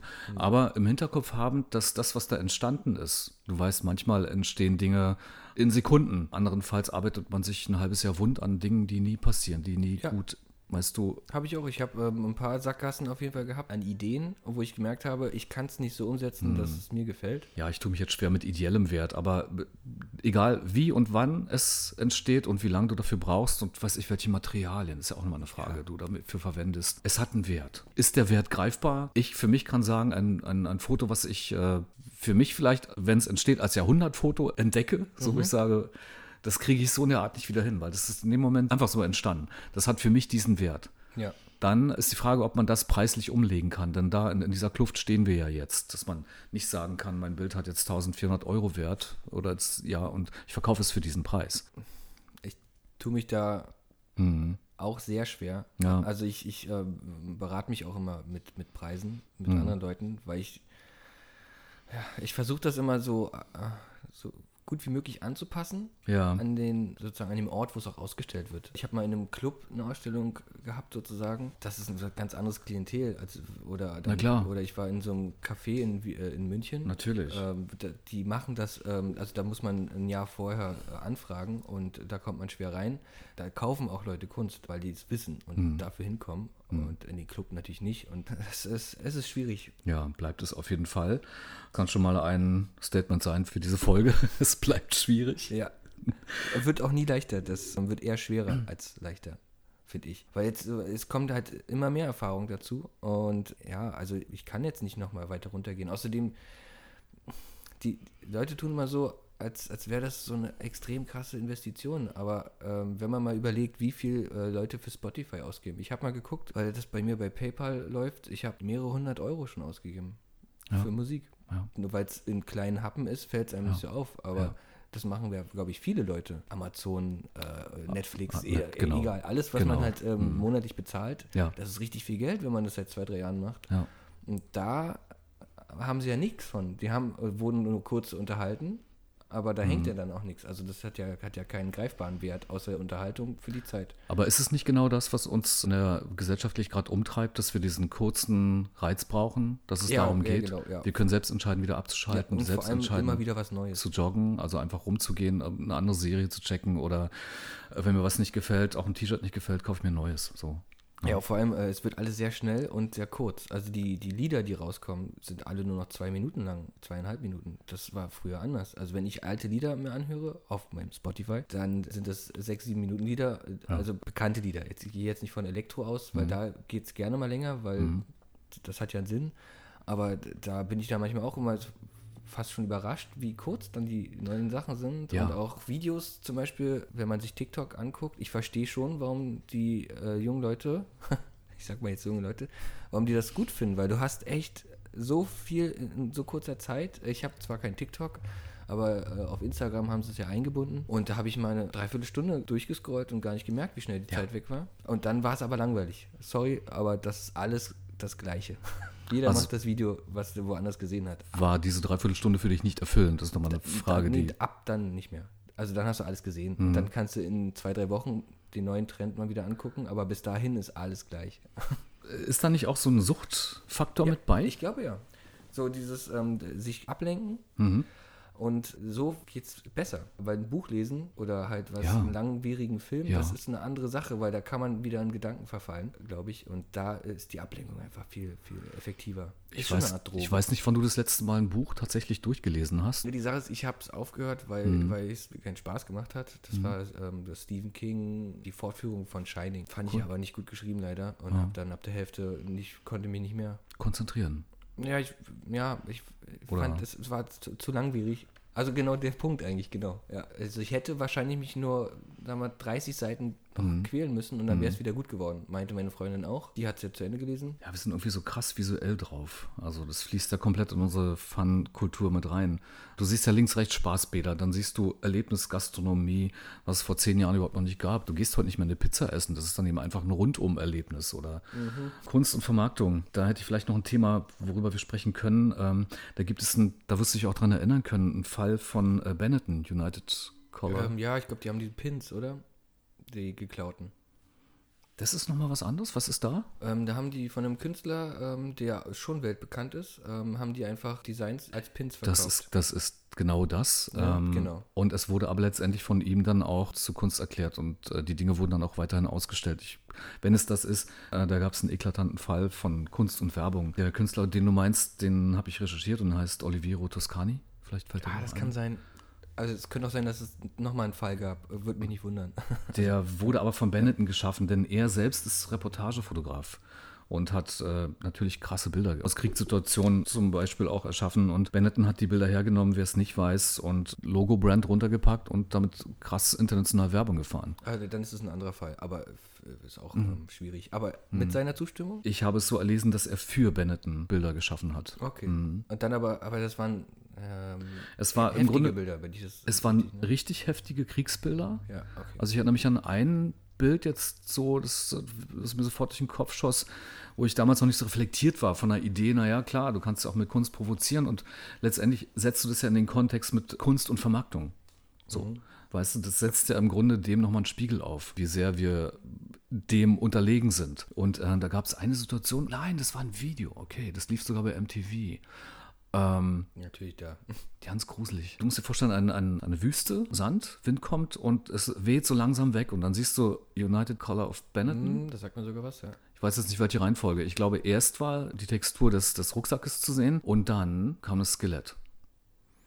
Das war ein Skandal. Das war ein Ja. weltweiter Superskandal. Aber heute hängen seine Bilder zum Beispiel im Museum für Bildende Kunst in Frankfurt. Okay. Also ich mu- muss sagen, äh, das ist ja dieses Polarisieren, das erschafft ja auch die ganze Z-Prominenz, die man sich ständig angucken muss im Fernsehen. Ja, Ne? Weil Polarisieren, da, ja. da gehen sie alle drauf. Aber er hat ja eigentlich nicht nur polarisiert, er hat ja damit auch uns allen was ganz Verbindliches und Existenzielles gezeigt. Dass, ja, im Grunde, dass eine schnöde Bekleidungsfirma einfach mal in die Werbung gehen kann mit solchen krassen Kriegsbildern. Ja, heftig. Ja, also den Fall, den ich meinte von Benetton, das haben sie einfach nur geklaut von einem Künstler. Also das war Ah. einfach nur äh, ohne zu fragen und dann haben die aber auch gute Anwälte. Hm. Und für den Künstler war das eher nur viel Stress da einfach. Es ging ja um, äh, nicht um das Geld, sondern um die Art und Weise. Ja. Und die haben aber dadurch trotzdem auch wieder mehr Publicity bekommen. Auch äh, Bad PR ist PR. Genau, ne, genau. Das, das lag mir auf der Zunge, aber du hast es gerade super, super ausgesprochen. Obwohl der Spruch ja überhaupt nicht stimmt, aber, aber es, es funktioniert halt wieder doch. Scheint doch so Und zu wenn man sich jetzt aber heutzutage anguckt, äh, was, wie kurzlebig auch überhaupt alles ist, wenn, wenn ein Skandal von Armin Laschets Sohn zum Beispiel mit ähm, Masken, ja, äh, redet, redet keiner mehr drüber. Zwei Wochen immer. danach ist vorbei, kein, kein Rücktritt, nix. Also, ja. Weil, weil früher gab es noch Rücktritte, Ja. habe ich mal so in Erinnerung. Ja. Und äh, ist ja jetzt eigentlich gar nicht mehr. Also wie viele Skandale waren in den letzten zwei Jahren und ja, wird einfach schnell vergessen. Bald wird die nächste Sau durchs Dorf gejagt. Das äh, finde find ich auch immer ein bisschen erschreckend, dass wahrscheinlich auch durch dieses äh, Schnelllebige viel, viel konsumieren. An Eindrücken, an, an Spaß, an, Mhm. an, an Unterhaltung. Ja, Kunst, theoretisch ja dann auch. ja. Hauptsache nicht zu lange. Ähm, macht ja alles so ein bisschen dumpf. Macht dumpf und die Peaks fallen hinten runter. So, ja. Na, und, und man beschwert sich zwar, klar, im Gespräch, und dann ist das aber auch wieder gegessen. Da hat jeder Mhm. mal drüber geredet. Glaubst du, dass es durch die Medien auch gelenkt wird, dass wir also auf bestimmte Themen gar nicht gepickt werden Ja, also sagen wir mal so. oder die- schnell abgelenkt werden wieder? Ja, aber na, also Nachrichten sind gute Nachrichten immer langweilige Nachrichten, ist Mhm. klar. Also da fängt es ja an. Ich will jetzt nicht generell gegen alle möglichen Nachrichten gehen, weil natürlich sind schlimme Sachen, sollen die Leute ja auch erfahren. Aber auch mal eine gute Nachricht dazwischen streuen, das macht dann halt eher so diese Boulevard-Nachrichten, Mhm. das macht Punkt 12. Die machen gut viel äh, Sachen zwischen die harten Sachen, aber so eine richtige normale Nachrichtensendung, das schockt ja auch dann wieder niemanden. Ne? Gute Nachrichten. Und ich glaube, das ist das Problem, dass das so ein bisschen zu stark an Erfolg und Quote dann gemessen wird. Und deswegen macht man es dann natürlich so, weil die Leute bei guten Sachen wahrscheinlich eher abschalten. Paul, kommen wir wieder zu dir, zu dir und deiner Kunst. Du hast in den End-90ern begonnen. Mhm. Mit etwa 17, Nee, mit, äh, mit 15. mit 15. Mit 16 hatte Wow. ich meine erste Ausstellung. Wow. Okay. Kommen Also das war dann zwar auch über ähm, die Ex-Freundin meines Vaters, äh, ähm, die hatte halt da die Kontakte zu und Mhm. ähm, war aber trotzdem eine Ausstellung. wie auch immer. Ja. Also, Hier der ähm, grünen Politiker aus dem Haus ähm, von meinem Vater hat auch ähm, dann so eine richtige Rede gehalten am Anfang. Also das war äh, die wahrscheinlich professionellste Ausstellung von allen. die Farbe war kaum getrocknet, ja? Ja. Schon krass. Hm. Also dann so End-90er ähm, bist du gestartet. In Berlin bist du aufgewachsen und ähm, wie wir schon besprochen haben, warst du ja der Hip-Hop-Kultur. Welche Pop-Art hatte ich maßgeblich mitgenommen? Vielleicht war es nicht unbedingt eine Band, sondern aus der Hip-Hop-Kultur hinaus. Äh, ich weiß noch ganz genau, es war eine Klassenkameradin, bei der ich für ein, zwei Wochen gewohnt habe, weil meine Mutter im Urlaub war ohne mich. Da habe ich halt bei denen ähm, übernachtet, äh, alles ganz freundschaftlich. Ich war wie zwölf oder so. oh ja. Hm. Und ihr großer Bruder hatte eine CD von der Tobi und das Bo. Das war mein erster Kontakt zu Hip-Hop, ähm, Ah. den ich bewusst wahrgenommen habe. Und das hat die Welt eröffnet für mich. Mhm. Und dann habe ich so ein bisschen mit amerikanischen Sachen angefangen. Ja, ich hatte ein Tupac-Plakat, aber ich habe den gar nicht gehört. Fand die gar nicht so gut. Ja, aber der Style war cool, oder? Den tut man sich doch gerne an, zumindest wenn man jung ist. Ja, Also ich, ich war, ja, ein Lied, äh, Meet My Girlfriend, das fand ich Mhm. geil. Aber da Mhm. kam auch dieser Part in der Mitte, wo, wo die Frau ähm, mit Maschinengewehr schießt. Stimmt. Und das habe ich dann natürlich provokativ im äh, Musikunterricht als mein Lieblingslied vorgespielt. und da saßen dann halt alle sehr, ähm, Ja. sehr bedrückt, außer zwei meiner Freunde, die das kannten. das, das Dann- gefeiert haben. Ja, und alle anderen fanden das nicht so lustig. Aber das fand ich halt cool. So ein bisschen dagegen sein, aber auch jetzt nicht wirklich. Also ist halt Mhm. wie, wie halt so kleine Vorstadtjungs, Hm. Weiße, die sich die äh, harten Rapper aus Amerika Ja, anhören. ja, aber, aber, ja. aber das fand ich halt gut. Das war echt. So ein bisschen dagegen sein ist ja immer noch eine Attitüde, die du mit dir trägst, zu der du heute noch stehst, so wie du eingangs auch sagtest. Du widersprichst gern, wenn du erkennst. Nicht grundsätzlich. Es gibt halt auch die Art von Menschen, die grundsätzlich dagegen sind. Ja, nee, nee, und es gibt auch die Menschen, denen man das nicht sagen braucht, die, die Ja. das nicht hören und dann brauche ich Ja. nicht, ähm, mich nicht anstrengen dafür, weil Das empfinde ich an dir auch, äh, dass du eine, eine ganz angenehme Mischung davon hast. Also ich habe nicht das Gefühl, ich müsste mir überlegen, was ich ähm, dir sage, worüber ich mit dir spreche. Ähm, ich weiß aber, dass du auch jemand bist, der ganz schnell sagt, nicht Moment, so mit dem Zeigefinger, sondern, ah, na, ich sehe das nochmal anders. Da, ist, äh, da war ja irgendwie was anders so und ich kann dir sagen, so lief das. ja, weil ich aber auch nicht mit so einem erhobenen Zeigefinger. Genau, das äh, macht dich sehr sympathisch. Ich übrigens. möchte das auch genau, dass man das lieber mit einem, ähm, mit einem, nee, ich glaube, weil man muss ja nicht immer sagen nein, mhm. sondern ne, das müssen ein bisschen weicher machen. Und dann mhm. kann ich mich, mich ja auch rausnehmen, indem ich sage, ich weiß es nicht hundertprozentig genau, aber ich glaube. Finde ich, ähm, es ist ein Kommunikationsskill, den viele eigentlich mehr haben sollten und nicht nur auf Arbeit, wo es dann heißt, ja, ich habe gehört, was du gesagt hast. Mhm. mhm. Und äh, dann die positive Verstärkung, wie man es gelernt hat. Das ist doof. Das sollte man eigentlich gleich so im ganzen Leben machen. Ja. So ein bisschen äh, sensibler sein. Weil, äh, man muss sich ja eigentlich nur öfter in die andere Person versetzen. Das machen die Leute, äh, glaube ich, einfach nicht oft genug. Warum denkst du, ist das so? Ist uns das abhandengekommen? Nee, ich glaube, ich glaub, dass diese emotionale Intelligenz oder auch, was ich bei deinen anderen Überschriften gelesen habe, geht ja auch dann bei manchen schon in hochsensibel über. Das haben halt nicht viele. Oder die können damit, äh, können das nicht richtig werten.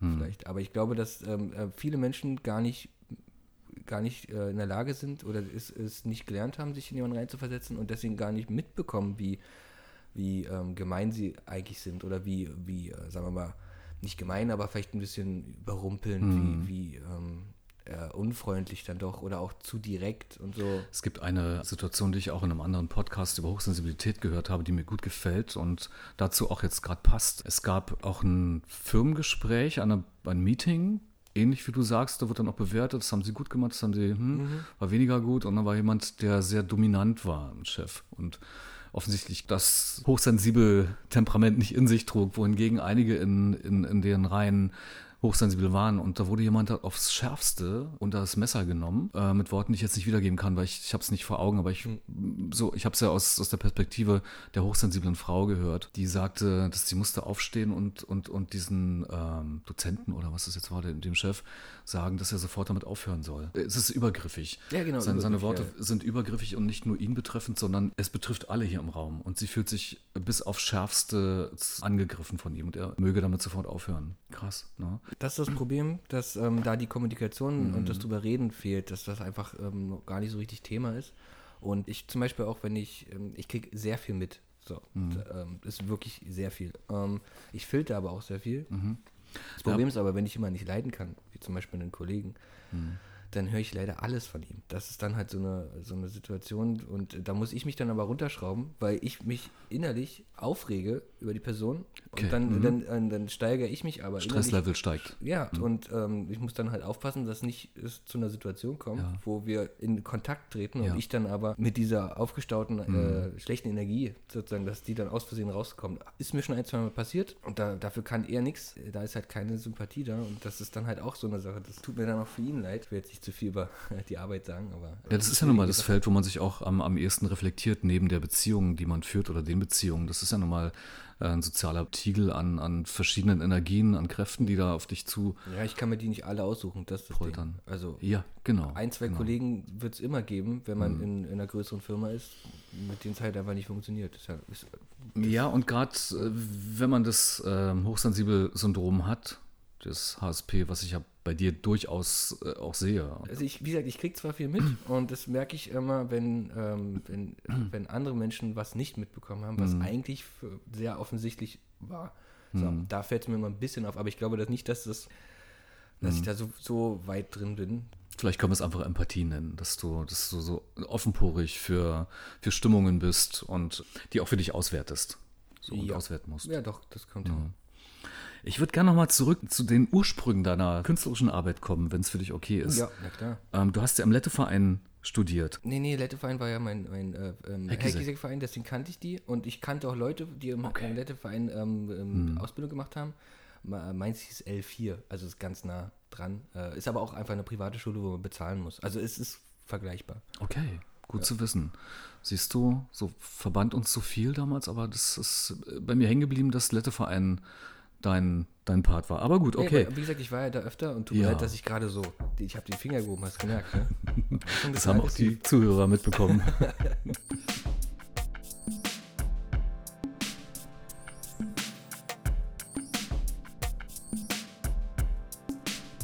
Wir gönnen uns eine kleine Erholung und werden im zweiten Teil etwas über fehlende Kommunikation in der kreativen Arbeit sprechen. Paul erzählt uns von seiner grafischen Arbeit für Produktbilder.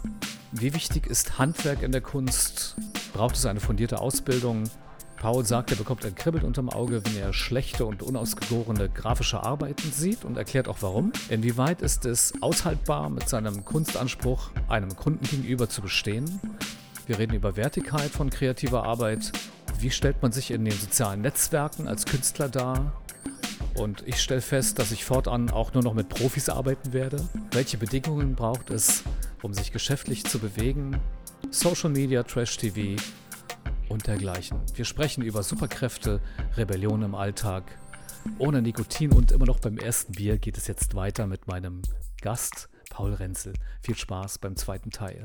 Ähm, aber also, wie gesagt, da war ich halt äh, nur öfter und kannte welche Ja, von da. Ich glaube, deswegen ja. haben wir uns darüber schon ähm, ausgetauscht. Aber ich glaube, im Endeffekt sind die diese Bezahldinge alle im En- Endeffekt gleich. Da wäre meine Frage an dich, wie wichtig es für dein Talent an sich war, deine Kreativität nun auf eine professionelle Ebene zu heben, indem dass du eine Ausbildung begonnen hast und statt zu sagen, ich komme von der Straße, also künstlerisch und ich bleibe auch da. Du hast ja auch vorhin davon gesprochen, dass du schon damals das Gefühl hast, dass du motorisch noch nicht so, das, äh, so fein ausgearbeitet warst, um, um grafisch zu arbeiten. Das hast du im Nachgang dann so festgestellt. Ähm, wäre halt die Frage, wie wichtig ist es jetzt aus der Sicht von heute für dich, auch dass es dich vielleicht ein Stück ähm, settled in dem, was du machst, dass du dich darauf berufen kannst, vielleicht auch einfach so emotional, dass du sagst, ich habe da eine Ausbildung. Mm, Ich muss sagen, ich hätte, das hätte auch nur ein Photoshop-Kurs sein können, weil alles Kreative, ähm, gerade in der Grafikbranche, äh, kann ich gar nicht leiden, weil ähm, die Kommunikation sehr schwierig ist zwischen Kunden und dem, der es ausführt, Ja. mir, weil halt, man muss herausfinden, was wollen sie. Ja. Das funktioniert immer sehr schleppend. Ja. Äh, ich versuche mit bestimmten Wörtern ähm, so Sachen rauszukitzeln und dann kommt oft so ein, nee, mach mal. Nee, du machst das schon. Ich weiß, deine Sachen sind gut, mach mal. Und ähm, dann produziert man halt Mhm. und es sind 80, 90 Prozent für den Müll. Weil dann heißt es, ah, nee, nee, genau so wollen wir es nicht. Ah, So wollen wir es nicht. okay. Und, und das ist halt, finde ich, hat mich ausgelaugt. Ich war nicht mehr lange in der Grafikabteilung ähm, von, von einer großen Firma. Ich war froh, als die mich gefeuert haben am Montag, weil ich am Freitag einfach mal nicht gekommen bin, weil ich keinen Bock mehr hatte. Und die mir dann noch anderthalb Monate gezahlt haben. Ich bin glücklich nach Hause spaziert, und, anstatt die Bahn zu nehmen und habe mir ein Bier geholt und war froh. Ja. Und, und jetzt mache ich ja sozusagen ähm, Produktbilder. Wenn da was nicht richtig ist, dann korrigiert man nur ein bisschen was und trotzdem werden die Bilder aber verwendet. Es wird nicht für den Müll gearbeitet. Und so. und Ich finde, diese Arbeiten, die du gemacht hast, die, die kann man durchaus, also wirklich mal jetzt runterzuwerten, jetzt so aus so einem emotionalen Moment heraus, die kann man auch dann einfach vielleicht industriell herstellen. Da brauchst du keinen Grafiker, dann kannst du auch, weißt du, so Grafikprogramm nehmen und du musst niemanden strapazieren, weil das würde meine Künstlerseele auch super zu Tode kratzen und zu Tode treten. Ein schlimmstes Beispiel war auch, dass die Chefin von der Grafikabteilung, in der ich da war, mit der hatte ich keinen guten Start. Das war schon mal doof, weil ich sie anscheinend vorgeführt habe. Naja, also das war aber nicht bewusst, sondern ähm, sie kannte sich einfach nicht mit den Möglichkeiten mit Photoshop so gut aus, weil sie eher aus dem Druck kam. So. Dann hat sie halt mir nur noch bestimmte Aufgabenfelder gegeben, die mich eher mürbe gemacht haben, als zufriedengestellt haben. Und ich durfte halt zum Beispiel Logos nicht mitentwerfen für Unterfirmen, die die Firma da stellen wollte. Und dann habe ich die halt den immer den anderen Grafikern einfach zugeschmuggelt. Weil ich, ich wollte was machen. Und äh, so ein Logo einfach äh, so einen Entwurf zu den anderen 20 zu packen, empfand ich halt als, warum nicht? So, Ja. vielleicht, ich wollte ja was Hübsches machen. Ja. Ja, und dann ist es halt ihr aufgefallen und meinte, nee, nee, das, das ist doch von Paul, oder? Nee, das können wir nicht nehmen. Und das ist dann so eine Sache, wenn, wenn, wenn, wenn da schon äh, ein Kampf anfängt, Ja. Weil man seine Kreativität einfach, ich habe es ja zusätzlich gemacht zu meiner Arbeit. Ne? Das, äh, ich habe sozusagen ja nicht dafür was anderes schleifen lassen. Ja gut, aber da ist ja irgendwas toxisch. Das funktioniert nicht. Ich meine, Mhm. ähm, total cool, dass sie deine Arbeiten aus, aus so einer Anonymität auch schon erkennt. Eigentlich ja, ne? Na, das schon, schon äh, richtig krass ist so, aber das ist ja toxisch. Ist nicht gut. Ja, und ich glaube auch, dass es in der äh, Grafikbranche und wer ist ja, geht ja viel in Werbung, Mhm. Ja. ist das halt auch, glaube ich, sehr anstrengend. Ja. Deswegen bin ich froh, dass ich sozusagen weniger kreativ sein muss. Ich brauche nur kreative Wege, wie ich zu meinem Ziel komme. Ähm, aber das ist, das ist auch eher was, ähm, was Technisches.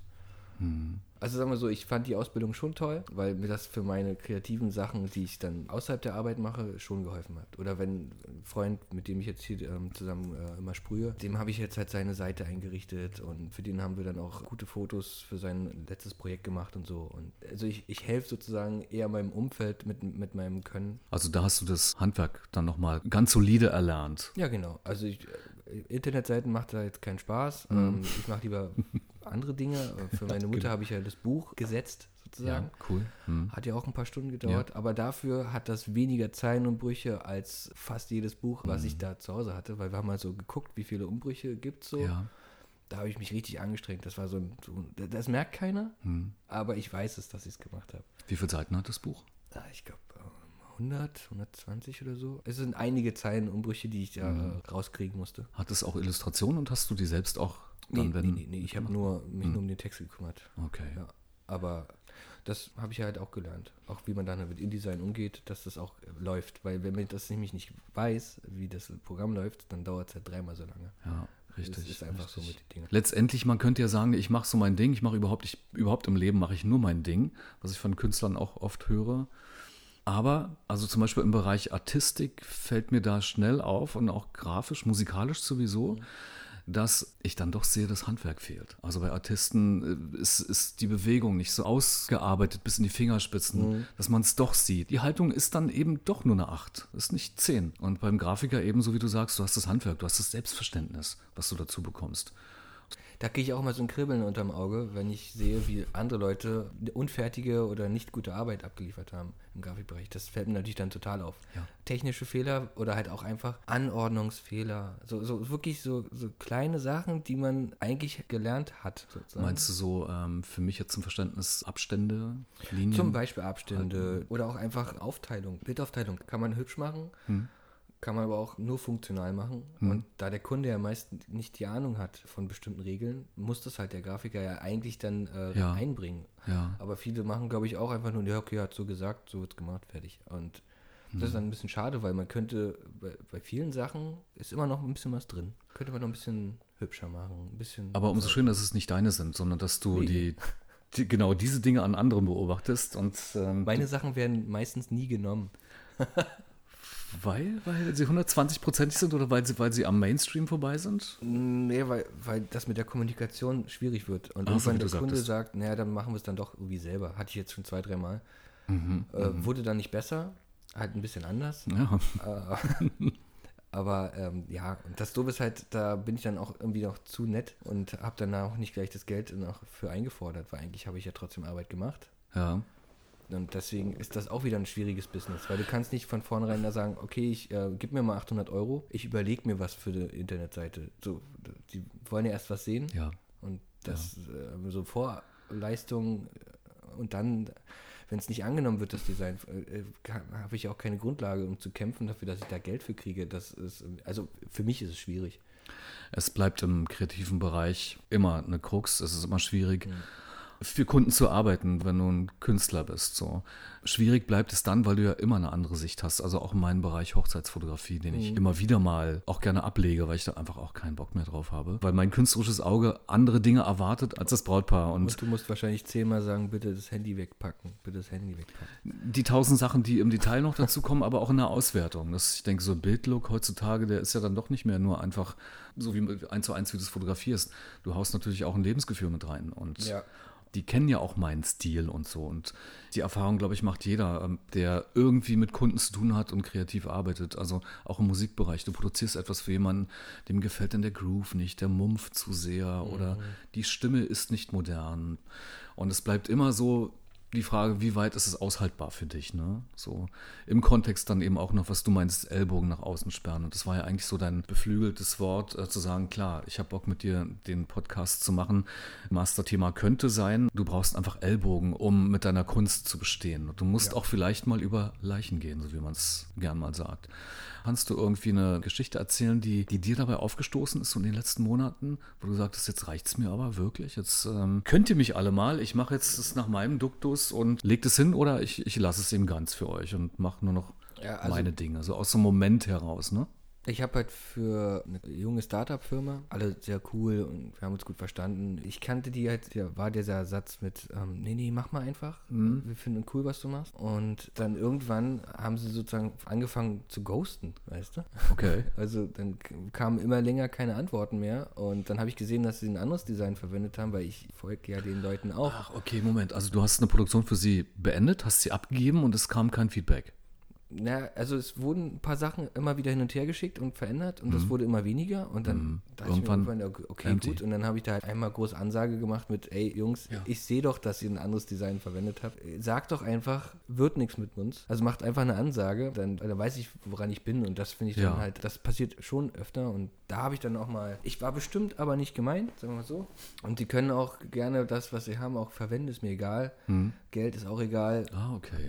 Weil will ich einfach nichts mehr mit zu tun haben, weil diese Art und Weise ist halt doof. Also einfach ein Abschluss wäre dann das Netteste gewesen, zu sagen, ja gut, das wird nichts. Weil Kommunikation war, wir waren halt nicht in einem Raum, sondern die wohnen in einer anderen Stadt. War ja, sagt ja erstmal gar nichts, man kann ja eigentlich, eigentlich ist das kein Problem. Mhm. So ein Videomeeting, also genau, genau. wenn was in der Pandemie jetzt ja erfolgreich etabliert wurde, ist es ja. das. Das war für mich jetzt aber auch ein Punkt, wo ich sage, ich überlege mir das jetzt beim nächsten Mal, wenn ich irgendjemanden wieder aus meinem Umfeld eigentlich helfe, ob ich es überhaupt mache und ob ich nicht vorher Bedingungen einfach stelle und sage, so oder gar nicht. Und das habe ich eigentlich nie gemacht. Ich will eigentlich schon ein freundlicher, netter Typ sein, mhm. aber kann man halt nicht immer. Und du sagst Freundeskreis, ist es nicht eh überhaupt schwierig, sich geschäftlich auf Freunde einzulassen? So wenn ich mich erinnere, wie oft mich Leute aus meinem Freundeskreis und auch aus der Verwandtschaft darum gebeten haben, komm doch zu uns, mach Musik. So. Okay, aber du, das ist ja aber übel. Du hast doch gerade eine Gitarre, du hast doch eine Gitarre, du kannst doch singen. Ja, nee, also ich kenne es ähm, das auch, dass dann jemand sagt, oh, mach ah, mal du, Logo. du bist doch ein Künstler, kannst du hier nicht mal uns mhm. hier den, den Tisch oder, weil, also so, das mhm. kommt schon öfter. Oder mhm. auch, oh, deine Bilder sind toll, du, ähm, können wir die nicht einfach bei mir aufhängen und dann, es kommen auch Leute zu mir zu Besuch und dann kaufen die das vielleicht.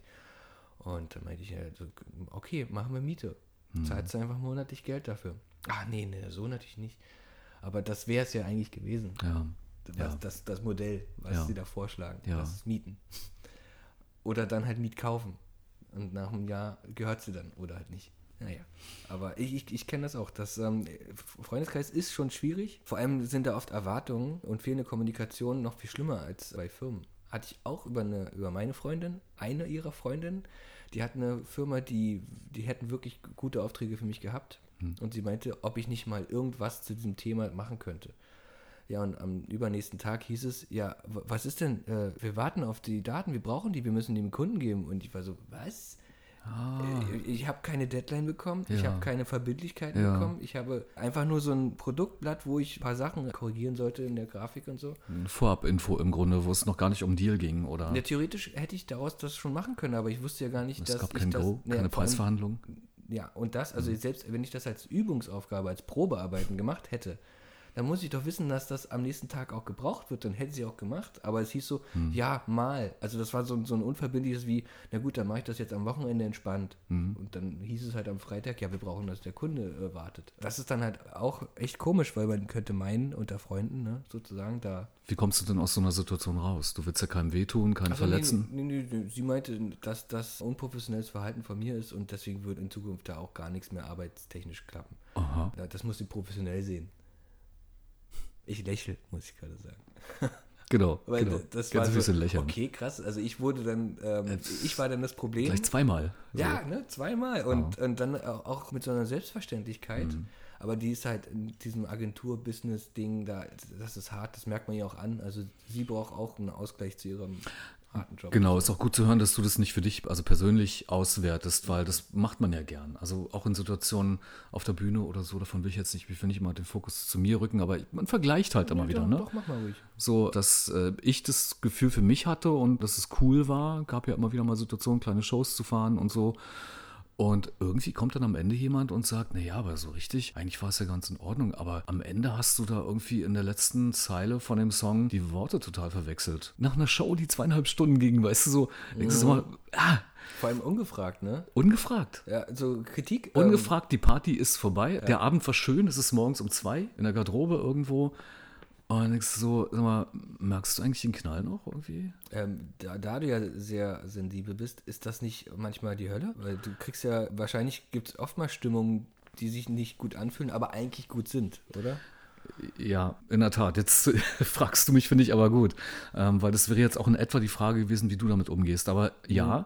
es ist auf jeden Fall ein Prozess, ein langer Prozess, wenn du, und ich, ich war viele Jahre auch ein ängstlicher Mensch. Also mhm. Also so, ich hatte wenig Selbstvertrauen in dem, was ich mache, obwohl ich es einfach auch mit dem Selbstverständnis getan habe. Also Musik zu machen oder vor Leuten zu sprechen und ja, da äh, brauchte ich ein dickes Fell. Das habe ich mir einfach übergezogen sozusagen. Ne? Natürlich gab es auch Situationen, wo es echt schwer war. Also eine zum Beispiel vor vier Jahren, eine Live-Situation. Ich wurde gebucht über eine Agentur äh, in einem Baumarkt zur Eröffnung. Mhm. Der oh, Klassiker. Oh, cool. Draußen auf dem Parkplatz, alles cool. Und die Leute, die dann dort waren, das waren zwei Damen um die Ende 30 die ähm, haben mich empfangen, so mit dem Spruch, ach, wir dachten, hier kommt ein junger Mann. Oh, schön, guter Start. Ja, ja mhm. und da war ich irgendwie ziemlich durch, weil ich damit überhaupt nicht gerechnet hatte. Also, nee, das, äh, also auch nicht als First Contact. Also ich sage erstmal Hallo, so, alles cool, geht's euch gut? Und ich als Gastgeber würde sagen, möchtest du was trinken? Hier ist die Garderobe. Und so Dinge würden bei mir überhaupt nicht passieren, das würde ich überhaupt nicht sagen können. Und das hat mich sehr, sehr betroffen. So dass ich in ihrem Beisein weiß auch nicht, da habe ich dann irgendwie vielleicht doch so einen Napoleon-Komplex oder was, keine Ahnung, so in ihrem Beisein meiner Agentur angerufen habe und sie gefragt habe, so immer, welche Bilder habt ihr denen geschickt und also einfach so ein Pseudokampf, ne? Das mhm. war jetzt unnötig. Das war für mich einfach nur zur Stärkung und statt sie körperlich anzugreifen, sie zu erwürgen, mhm. einfach so einen verbalen Kampf anzuzetteln, der auch unnötig war. Aber in der Konsequenz haben die beiden Damen dann auch gemerkt, das war nicht cool. Ja, aber äh, es ist eigentlich ist einmal eins für Leute, die du buchst für etwas, die performen sollen, gute Stimmung. Wenn wir ein Model buchen und das auf dem falschen Fuß kommt, ja dann sind 500 bis 1500 Euro äh, weg, weil mhm. du kannst nichts verwenden. Wir hatten mal eine, die hatte einfach schlechte Laune dann und wir haben das, die Fotos kamen bei uns in der Abteilung an und Du siehst eins nach dem anderen, es wird nicht besser. Es mhm. ging überhaupt nicht. Und mhm. das ist aber, wie gesagt, wir zahlen das. Äh, der ja. Kunde sagt nicht, okay, wir buchen nochmal ein Model, wir geben euch jetzt nochmal hier irgendwie 1000 Euro. Und auch alle, die da rumsitzen, alle werden ja bezahlt. Und es ist einmal eins, gute Stimmung. Meine Freundin hat ja ein paar Mal Regieassistent gemacht äh, für Theater. Mhm. Und äh, kurz vor, bevor es losgeht, hat da jemand einen Streit mit mir angefangen, ähm, weil ich habe da so ein bisschen äh, Requisite äh, Ah, okay, du warst involviert. So. Hm. Genau, und habe da so ein bisschen geholfen, so ein bisschen Hand für, hm. für, alles, so Kleinigkeiten. Und dann hat halt mich so einer angemacht, weil ich, er hat halt auf meine Requisite drauf getaggt und die war voll getaggt, aber ich fand das nicht gut, weil das meins ist. So, das habe ich gemacht. Ich, ja, ich stecke hier meine Arbeit rein, also lasse ich mich nicht von so einem Hiopai von dem Ort vor Ort, also okay, kleiner Streit. Und dann kam sie halt gleich rum und meinte, das geht gar nicht, das hören die da hinten alles. Oh. Das, diese diese mm, Stimmung. Die Energie. Genau, das ist, mm. das ist toxisch, weil mm. wenn die dann nicht in den nächsten zehn Minuten nochmal runterkommen, kannst du das ganze Theaterstück versauen. Da ja. haben die zwei Damen wirklich, glaube ich, entweder sie waren neu im Wir buchen jemanden Business oder sie hatten sonst immer so eine Ich komme, ich rock das Ding und bin wieder weg Typen, die das schon einfach mm. so, so mm. ziemlich eiskalt machen. Ja. ja. Davon gibt es ja, glaube ich, einige. Mit einem kühlen Lächeln ab. Genau, also das ist ein Job, der wird gemacht und fertig. Und die lächeln halt on point. Aber gut, ich kenne es auch anders. Also eben auch mit solchen kleinen Übergriffen, ähm, wie das Leute an meine Requisite gehen, was ich auch echt schräg finde. Mhm. Weißt du, aber wenn ich in einem, und deswegen mag ich ja diesen Spruch auch, ich arbeite ab heute nur noch mit Profis, da hast du das nicht. Weil A ist jeder dankbar, B weiß jeder, worauf es ankommt, was er zu tun hat und vor allem zu lassen hat. Aber du hast auch, wie du sagst, immer so eine Schneeköpfe dabei, die auch mal die Gitarre anfassen wollen. Ach, das ist ja der, das, äh, ja, Requisit, weiß ich, was ist mein Effektkoffer, der sieht ja irgendwie so auch beklebt und lustig aus. Aber da muss ich immer reingucken, was da drin ist. Ich sag mal, hallo? Dafür gibt es die Todesstrafe. Ja. Aber das kenne ich auch, wenn ich im Mauerpark sprühe und alleine früher. Ich sah halt anscheinend netter aus als die anderen. Bei mir sind es alle stehen geblieben. Oh, und wie, wie, wie macht man denn das? Und was kostet denn so eine Dose? Kann ich mal probieren? Ja, ich dachte, ich bin hier leider nur für meinen Spaß. Und nicht, ja. ich, ich stehe nicht Infostand. So, ja, ähm, ja. Leute denken immer, ja, genau. Zum Anfassen. Du kannst machen, was du willst jetzt mhm. hier. Genau, genau. Paul, wenn du eine Superkraft haben könntest, was wäre das dann? Uh, okay, warte. Uh, ich glaube, etwas mit, ähm, ah, nee, nee, ich muss kurz überlegen. Etwas in der Zukunft voraussehen wäre eigentlich, glaube ich, nicht schlecht, aber ich glaube, dann würde mein Leben ziemlich stressig werden. Ach, ich würde gerne einmal in der Zeit zurückreisen, als ich einmal nicht diese 100 Bitcoins gekauft habe für ungefähr 80 Euro. Das wäre es dir wert, deine Superkraft, die einzige oft dafür zu. Ja, aber ich finde sonst, also Mhm. unsichtbar sein, okay, ja. Ja, gut, okay. Fliegen, ja. Nee, Also, mh, das sind alles so Sachen, dann Mhm. mit, mit großer Power kommt große Verantwortung. Ich will ja nicht besser sein als andere. Also, ich will gut sein in dem, was ich kann. Mhm. Und dafür strenge ich mich auch an. Aber so richtig besser sein. Na, Superkraft heißt ja nicht besser sein. Es könnte ja auch sein, dass du ähm, sagst, du möchtest mehr filtern für dich. Du möchtest mehr, die Kraft wäre einfach, dich mehr abzugrenzen. So, einfach zu sagen, okay, das ist, ich muss da gar nicht mehr so tief rein. Ich kann es einfach abgrenzen. Ich muss es nicht auswerten. So als Beispiel. Okay, dann, dann wäre es ja theoretisch dieses ähm, äh, knallharte Kunstverkäufer zu Mhm. Ja. werden. Aber dann würd, könnte ich mich ja selber im Spiegel nicht mehr ansehen. Aber sonst wäre ich es ja schon. Also ich, weil dann.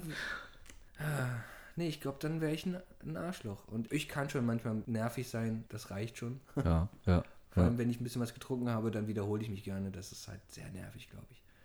Aber Gut, das ist in Ordnung. Dafür kannst du erstmal nichts. Das, äh, weißt du? Ja, nee, das Ding ist, die Leute können sich dann halt meist der Situation nicht entziehen, weil ich sehr energisch bin. Aber, äh, nee, ich. Äh, ah, nee, Wir haben ja schon mal- ja? Glaube, äh, wie gesagt, ähm, dann, ja, dann wäre wär, wär das nicht mehr ich, sagen wir. Also der Vorschlag ist gut. Sagen wir, vielleicht ist auch einfach meine Superkraft, dass Leute, wenn sie meine Bilder sehen, irgendwie den Drang verspüren, sie zu kaufen. Du hast schon diese Superkraft. Das ist schon cool.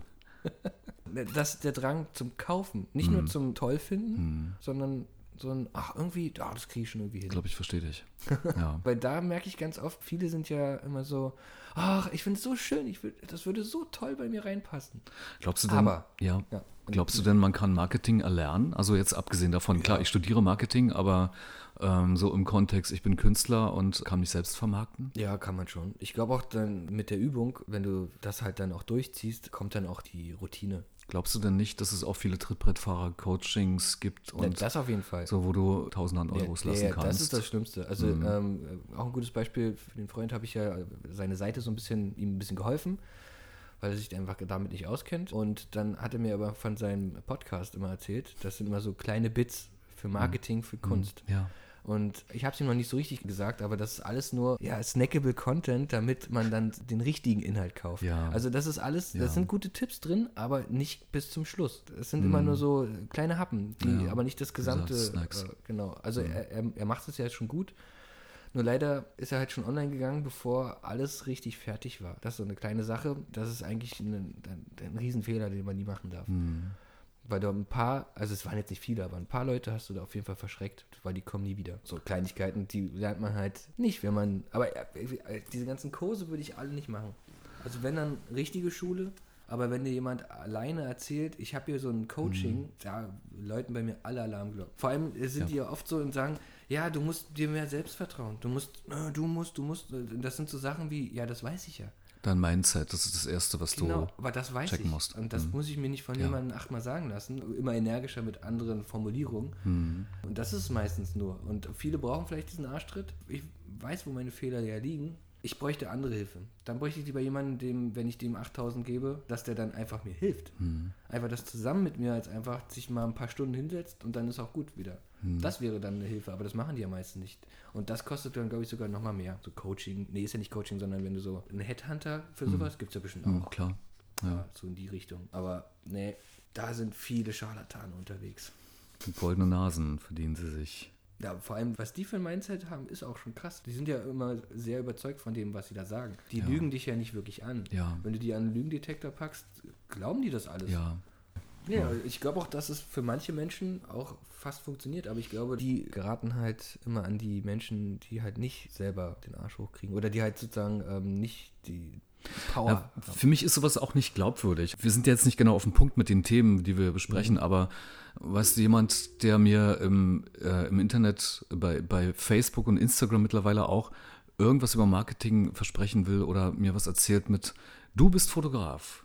Du wolltest schon immer mal. Dann denke ich mir, warum stehst du fucking nochmal jetzt vor dieser Kamera und willst mir was erzählen, wenn du selbst Fotograf bist? Was tust du hier? Ja, du bist die Wahre. Du. Ja, genau. ja, ja. Dann denke ich so, ähm, tu es nicht. Lass es. Ich muss auch sagen, dass wenn irgendwas mit sponsored dasteht bei Instagram, mag ich es gleich nicht. Also dann will ich damit nichts zu tun haben. Ob es Kunst ist, ob es irgendwas ist, egal was. Oh, dann habe ich ja, da habe ich ja hier im Katerfrühstück Glück, dass ich noch nicht noch keinen Sponsor habe. Nee, aber, aber sponsored heißt ja nur, dass du dafür bezahlt hast, dass das jemand sieht. So. Und das finde ich nicht gut. Also entweder man macht das auf die altmodische Art mit Kontakte knüpfen, Sachen liken, Mhm. äh, so ein bisschen über andere Kanäle das teilen, dass man da ist. Das finde ich angenehmer mit Inhalt und nicht mit, ich zahle jetzt damit und du kannst ja genau eingeben, wer das dann sieht. Ich weiß, was du meinst. kennen ja die Algorithmen. Mhm. Hab das ja auch ähm, mal für, auf Facebook mal gemacht, für eine Ausstellung, die wir hatten. Hat gar nichts gebracht. Also, aber Es klemmen sich auch immer noch einige von den Wadenbeißern, so würde ich sie nennen, an die Möglichkeit, dich zu coachen in Richtung Facebook-Werbung. Genau, in, in der aber Richtung. das ist ja tot. Ja. Facebook ist, Mhm. also für, ich, ich, ich würde sagen, wenn man einen Freundeskreis hat, äh, Gib mal ein Statement über Facebook ab. Genau. okay, ja. also wenn man Freunde hat, die, die nicht in derselben Stadt wohnen oder so, die man selten sieht, dann kann man Facebook dafür noch nutzen und auch vielleicht auch mal seinen Urlaub teilen, klar, aber ansonsten ist Facebook nicht mehr nutzbar. Ich habe eine Werbung für äh, Medikamentenstudien, das ist mal mein bestes Beispiel. Äh, Parexel, die sind hier in Berlin, ganz Ja. normales Ding. Du kriegst Ja. 3.000 bis 5.000 Euro, wenn du leichter Raucher bist, männlich, gesund. So. Und dann schreiben da drunter echt ganz viele Leute, fresst eure Pillen auch selber. Und ich denke, wa was ist denn da los? Warum müsst ihr denn euren Hass über, eine, über Studien, die, die, die bieten richtig viel Geld, aber du musst es ja nicht machen. Keiner sagt dir, geh da hin. Wenn du für die was machen möchtest und dir das Geld wert ist, mach's. Aber da beschweren sich dann echt 20, 30 Männer vor allem. Hm. Nee, auch Junge. Wahrscheinlich haben sie die eine Studie nicht teilnehmen dürfen.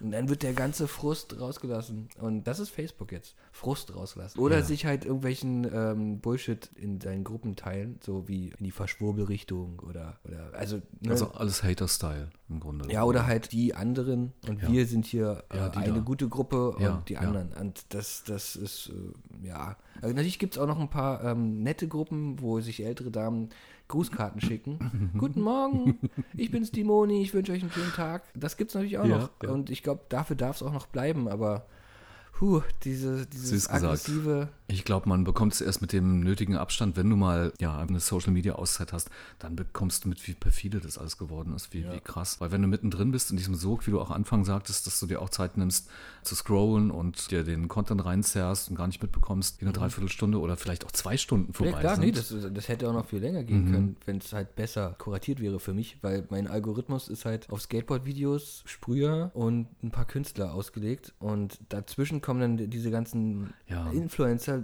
Ja. für die ich mich nicht interessiere, die halt dann alle zum selben Lied halt ihre Fäuste zusammen machen und dann auf irgendeinen Text zeigen und das ist einfach nur peinlich, äh, weil das ist so lustlos und nee, nicht alle Leute fragen sich immer, nein, tun sie nicht. Ist es nicht Trash? Kann man nicht auch sagen, ist auch eine, ja, auch eine Art Trash-Kultur? Ist es auf jeden Fall. Aber das Ding ist, dass die ja alle aber ein, ein anderes Ziel vor Augen haben. Die wollen Ja. reiche Influencer sein. Und wow, also mit was die das versuchen, ist wirklich erstaunlich. Und also da muss ich mich immer an den Kopf fassen, weil, weil also es gibt ein paar Leute, die haben ein Talent, die können diesen snackable Content, können das einfach Absolut. Und, und haben gutes Mhm. Timing, da wirkt es authentisch. Ja. Mhm. Aber das Ja. sind das so wie immer ein Prozent wahrscheinlich, wenn überhaupt. Wahrscheinlich auch viel weniger. Ich wurde auch mal angeschrieben, ob ich nicht Werbung schalten möchte auf Instagram. Und dann haben sie mir aber gesagt, ach nein, nee, sie haben ja noch keine 10.000 Follower, aber wollen sie 10.000 Follower? Die besorgen wir ihnen. Ich dachte, okay, krass. Also ähm, d- das Marketing richtet sich ja auch an alle möglichen Leute sehr, sehr offensiv. Und Sehr aggressiv ja, auch. und da zahlen Mhm. bestimmt viele dann halt das Geld, damit die ihre 10.000 Follower kaufen. Du wirst ja permanent damit befeuert. Ja, und ich ja. werde auch angeschrieben, so wie du. Und irgendwann, bei mir ist es jetzt nicht so, weil ich das ähnlich oder analog so wie du auch sehe, äh, Hände weg, bringt nichts. Also, Ja. Oder es ist nicht mein Stil. So. Ja, alles, was nicht natürlich Ähm. äh, gewachsen ist, weil du es durch deinen eigenen Content machst, äh, das sind auch keine echten Follower. Die Ja, aber es könnte doch sein, dass nach einer steten Wiederholung, wenn du das 40 Mal gesehen hast in zwei Wochen und vielleicht doch ein freundliches Wort dabei war, dass du sagst, okay, ich lass mich mal kurz drauf ein. Ich bin zum Glück sehr resistent gegen alles. Auch allein Algorithmen sind einfach noch schlecht. Wenn ich mir eine Waschmaschine gekauft habe, ihr braucht mir nicht noch eine anbieten. Ich habe eine. Und die hält hoffentlich ein paar Jahre. Weißt du, das ist so. Und Schuhe. Ich habe nur noch weiße Sneaker bei Instagram. Das ist die einzige Werbung, die ich habe. Das muss doch plattformübergreifend sein, Paul. Ich Äh, kommt Ja. drauf an, wie, wie man seine Einstellung hat, aber ja. kurze Story dazu. Ich war in den letzten Tagen damit beschäftigt, mir eine Zweitkamera zu besorgen, einfach von Canon noch eine über eBay Kleinanzeigen. Mhm. Und habe auch was gefunden, habe sie noch nicht gekauft. Wir stehen aber in Verhandlungen. Und ich habe bei Instagram Werbung über gebrauchte Canon, aber wirklich konkret genau das Modell. Ja, ja, nee, das, das ah, ist Werbung klar. bekommen. Ja, alles, was mit Produkten zu tun hat, das wird sehr schnell weitergeleitet. Ich habe das Problem aber auch, also alles kriegst du nicht mehr weg, wenn du halt die Sachen nutzen möchtest. Wenn du Instagram und, und Kleinanzeigen zum Beispiel, ich bin auch oft auf Kleinanzeigen und guck mal und werde dann halt auch bombardiert mit Sachen. Du musst halt, ich glaube ich, das ausblenden lernen, weil Werbung, ich kaufe mir Sachen, wenn ich sie haben will. Also ich habe noch keine Werbung, hat mich wirklich dazu gebracht, jetzt das zu kaufen. Ich habe manchmal so abends vielleicht zwei Bier getrunken und äh, war sogar schon mal beim Warenkorb, habe hab das aber nie gekauft. Mache ich nicht, weil ich denke dann immer kurz nach, na warte mal. So, was kostet das jetzt? Hm, willst du das wirklich? Und dann ist auch wieder gut. Also Da bekommst du mich auch ganz schnell. Ich habe das auch immer wieder, dass ich meine Warenkörbe befülle. ja, ja, ja, ganz normal. Aber ey, das ist immer erstmal nur ein Korb. Den kann man noch stehen genau, lassen genau. Laden. Wenn es nicht so ist, dass bei Amazon ist ja wirklich nur ein Klick und wenn du so ein halbes Auge da musst noch offen hast, ja. das ist fies. Aber ähm, anderen Ortes hatte ich die Warenkörbe echt immer voll und dachte, ey, brauchst du nicht. Klick weg, es ist nur der Moment, es ist nur dieser, ah, ich will es jetzt. Ja. Ich habe auch bei gebrauchten Kleidung, mache ich das immer. Ich mache mich komplett voll und dann sortiere ich aus. Und dann bleibt manchmal eine Hose für 8 Euro drin. So, das, und dann überlege ich trotzdem noch. Also Ja. ich bin auch jemand, wenn ich was kaufen möchte, dann bin ich eher der, der dann viel recherchiert. Dann gucke ich halt auf vielen Seiten, wo kriege ich es billig. Ich bin zum Glück da nicht anfällig für. Das ist gut. Also mir geht es dann auch immer einfach besser, wenn ich die 149 Euro nicht ausgebe. ne? Denke so, okay, du hast nur diese 5 Euro für was jetzt auch immer dann ausgegeben oder eben auch gar nichts. Äh, Sei stolz auf dich, weil ähm, ja, morgen ist ein neuer Tag und du unterliegst wieder diesen Reizen. Das ist jetzt nicht wirklich eine Rebellion zu sagen, ich lösche meinen Warenkorb. so. Wir haben schon über einige unwegsame ja, Lebenssituationen als Künstler oder unwegsame Situationen an sich als Künstler gesprochen, so wie es einem schwerfällt, A, sich zu vermarkten, wie man auch mit negativen Meinungen über seine Kunst, vielleicht auch über die Person umgehen kann, wie man es lernt, damit umzugehen. Wenn du mal wieder auf Situationen kommst oder stößt oder vielleicht allgemein gefragt, weil nicht nur Berlin, aber das Leben per se heutzutage bietet ja immer wieder viele, viele Kratzpunkte oder Angriffspunkte, wo du sagst, du bleibst dir selbst auch cool, aber wie rebellierst du im Alltag, wenn du Dinge siehst, du hast es vorhin schon besprochen, dass du äh, zum Beispiel Möbel, die bei dir in Neukölln vor der Tür stehen, mittlerweile zu einem kleinen Kunstwerk arrivierst, indem dass du sie signst oder brandst. Ähm, aber so im, im Größeren, also wenn du ja einfach auch etwas siehst, was, was ungerecht ist, wo du sagst, das passt nicht hier, das passt nicht in die Welt, ich muss irgendwie, ich kann fürs, um, um das Große mich nicht kümmern, aber ich kann vielleicht eine kleine Rebellion führen. Ja, also, hm, gute Frage. Also ich, ähm, ich, ich merke immer wieder, dass äh, ich wirklich, genau, nichts Großes äh, verändern kann. Dafür bin ich nicht der Typ. Ich versuche es wirklich auch im Kleinen, da hast du schon recht. Aber wenn ich ehrlich bin, wird das immer schwieriger mit dem Alter. Weil ich merke, wie, wie viele Menschen es gar nicht wert sind, dass man sich für sie sozusagen einsetzt. Also für die, die ich erreichen kann. Du meinst die Stumpfköpfe? Einmal das oder welche, die halt nur was haben wollen und dann dir was vorgaukeln. Also sagen wir mal so, also wirklich in meinem Umfeld habe ich ja jetzt nicht krasse Fälle von, sagen wir mal, einer Flüchtlingsfamilie, die bei uns im Haus eingezogen wäre. Haben Ja. wir halt nicht, wo Ja. man zum Beispiel helfen könnte oder so. Also so Berührungspunkte habe ich dann doch nicht. Ähm, also ich versuche, ich versuche so ein bisschen weniger Abfall zu produzieren, weniger zu kaufen, auch gut zu kaufen, ne? nicht das billige Fleisch, so eine Sachen, das versuche ich so ein bisschen. Äh, das ist aber ja, das bringt ja den Menschen jetzt äh, Das wäre so Achtsamkeitsarbeit, ne? wo du das ist, das ist eher so ein bisschen die reine Umwelt, aber das hat noch nichts mit Menschen zu tun und für die in der Zukunft, weil so viel ist das ja dann doch nicht. Dafür müsste ich eigentlich noch mehr machen. Eigentlich mache ich zurzeit sehr wenig. Also ich gebe zum Beispiel gerne was, wenn jemand bettelt, aber auch so aussieht, als wenn er es braucht. So, da bin ich dann leider so ein bisschen eigen, weil das ja dann auch durch Vorurteile geprägt. Glaube ich dem jetzt das? Will ich dem helfen? ja. Oder sieht der mir aus wie, der ist eh gleich noch mehr besoffen? Weiß ich nicht, das ist, das ist eigentlich auch nicht gut, diese Einstellung für dich. Ja, es sind doch Erfahrungen. Wir wissen ja hier, wenn, Ja. also, na, Ja, nee, das, da hast du schon recht. Also es gibt Punks äh, am Alexanderplatz, dem gibst du lieber keinen Euro, weil der läuft wirklich nur eine halbe Stunde rum und hat einen Kassen zusammen und dann wird gesoffen. Genau. Ich habe das von einem Punk gehört. Schnorren, Der genau. hat das genauso erklärt, dass das so läuft und, Ja. ähm, und denen brauchst du nichts geben. Ansonsten meine kleine Rebellion. Ja, sagen wir mal so, ich, ich halte mich von vielen Menschen fern und halte meine Klappe, Mhm. weil es bringt oft ja nichts. Ähm, Schlechte Stimmung ist für mich nicht gut, ist für die Person nicht gut, die Mhm. das nicht annimmt. Toxische Beziehungen habe ich gekappt, hat ein bisschen gedauert. Eine hat zweieinhalb Jahre gedauert, die hat mich sehr ausgenommen. Ja. Ähm, war es eine Freundschaft oder? Ja, es war eine Freundschaft eigentlich. Zwischen einem Mann auch? Jemand nee, es war, war, ein guter Freund mhm. sozusagen von mir, der mhm. ähm, aber sehr einnehmend ist und ich das einfach nicht rechtzeitig realisiert habe. Bestes Beispiel, während des Aktes mit meiner damaligen Freundin bin ich halt dann ans Telefon gegangen, als er angerufen hat nachts. Mhm. Und das fand sie natürlich zu Recht ziemlich scheiße. Mhm. Und ich dachte, das ist vielleicht was Wichtiges. Natürlich war es nichts Wichtiges. Bei ihm war nie was wichtig. So, es war immer nur Kleinkram und so. Und ähm, genau, sowas, sowas habe ich mir langsam äh, abgewöhnt. Also eine Rebellion wäre öfter mal Nein zu sagen. So genau, vielleicht. das Nein sagen. Das, das, mhm. hat, äh, das hat richtig lang gedauert, dass es einfach auch, auch, auch besser ist. Verdammt wichtig. Ja, es ist sehr wichtig, ja. Nein sagen. Und ja. wie oft ich irgendwie also Leuten also, dann geholfen habe und dann äh, nicht, nicht mal das Danke sich dafür gut angefühlt ja. hat, obwohl man gar nichts bekommen hat. Da ist dann vielleicht das, so ein äh, sich anschleichendes Scheißgefühl, wenn man Nein sagt. Das ist am Anfang schwierig, weil man fühlt sich auch schuldig, wenn man jemandem nicht hilft. Ja. Je nachdem, also manchmal sind es immer einfach keine Größenordnung, wie du sagst, es war nie wichtig bei ihm.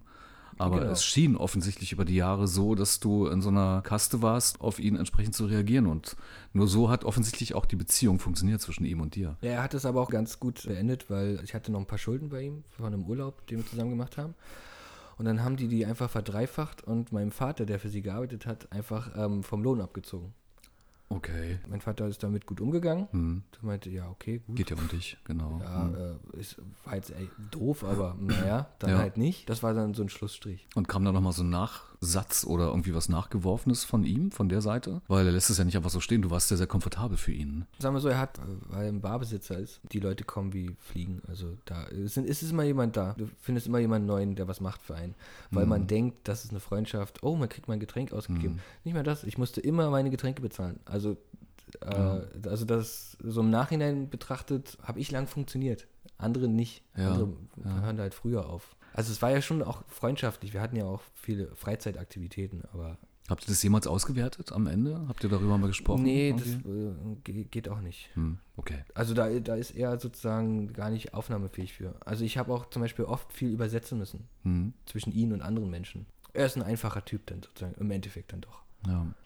Zum Thema Rebellion, da hast du ja gesagt, du schaust, dass du vielleicht ein Stück weit nachhaltiger äh, bist in, in, in, deinem Leben. In, in, Hinblick vielleicht auf deine Arbeit, auf deine künstlerische Arbeit. Ist das ein Thema? Ich habe mir da so Gedanken drüber gemacht. Ist das heute noch ein Thema, dass du drüber nachdenkst, welche Art von Farben du nimmst? Sind sie umweltverträglich? Sagen wir mal so, beim Sprühen, da. Ist egal, hau raus, oder? Macht man einfach. Ja, da denke ich nicht drüber nach. Hm, die okay. sind zwar besser, die Dosen, aber es ist halt trotzdem eine Metalldose mit Lackresten, die du dann einfach wegschmeißt. Das ist umwelttechnisch wirklich gar nicht gut. Sonst, ja, ich habe Acrylfarben. Ich weiß nicht, ob das gut ist. Ich glaube, also es Ich meinte speziell so im Graffiti-Bereich. Ich, ich sprühe ja gar nicht mehr so viel. Hm. Deswegen. Und wenn, dann mache ich eher die kleineren Sachen. Ja. Ich mache meist nur noch Charaktere. Das sind dann zwei Sprühdosen. Das kann man ah, okay. zwei, dreimal im Jahr vertreten. Sprühen an sich ist nur noch Spaß. Das mache ich eher, weil man dann zusammen ist ja. Macht zusammen ein Bild, das soll zusammen funktionieren. so wie am Wochenende Mauerpark, da haben wir noch genau. nicht drüber gesprochen, aber wollten eigentlich. Und äh, erzähl mal von dem letzten Projekt. Vorgestern war das. Gestern, genau. Äh, Stimmt. Gestern. Ich war nicht bei, ich war woanders, deshalb verzieht sich das alles. ja, äh, ähm, das war äh, genau eine, eine, ziemlich große Zusammenkunft aus 20 Künstlern. Ähm, mhm. Ich bin um 6 Uhr aufgestanden, weil ich mit zum Streichteam gehörte. Da haben wir halt die komplette. Grundiert Wand. heißt das, ne? Ihr habt die Wand grundiert. Ja, okay. Genau. Mhm. Und ähm, das hat auch nur eine halbe Stunde gedauert zum Glück, weil ja genug Leute zum Helfen da waren.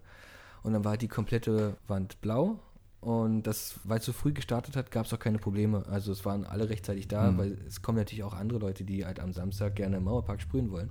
Ist sehr normal. Und gibt es da so Gesetzmäßigkeiten, dass oh. der, der Erste, der da ist, dem gehört der Platz? Im Grunde schon. Also man mhm. sollte halt manchmal aufpassen, bestimmte Leute, die da auch öfter sind, da sollte man vielleicht nicht rübergehen, wenn es ein anderes Bild geben würde, wo man rübergehen könnte, wenn die dann mich dann kommen ja. und sich dann da auch betrinken, ist nicht optimal. So, eigentlich ist es aber egal. Betrinken heißt, gehört es zur. Äh, nee, nee, ein paar kommen da halt regelmäßig hin und trinken dann noch gerne. Ja. Und das ist dann sozusagen ihr Barausgleich oder so.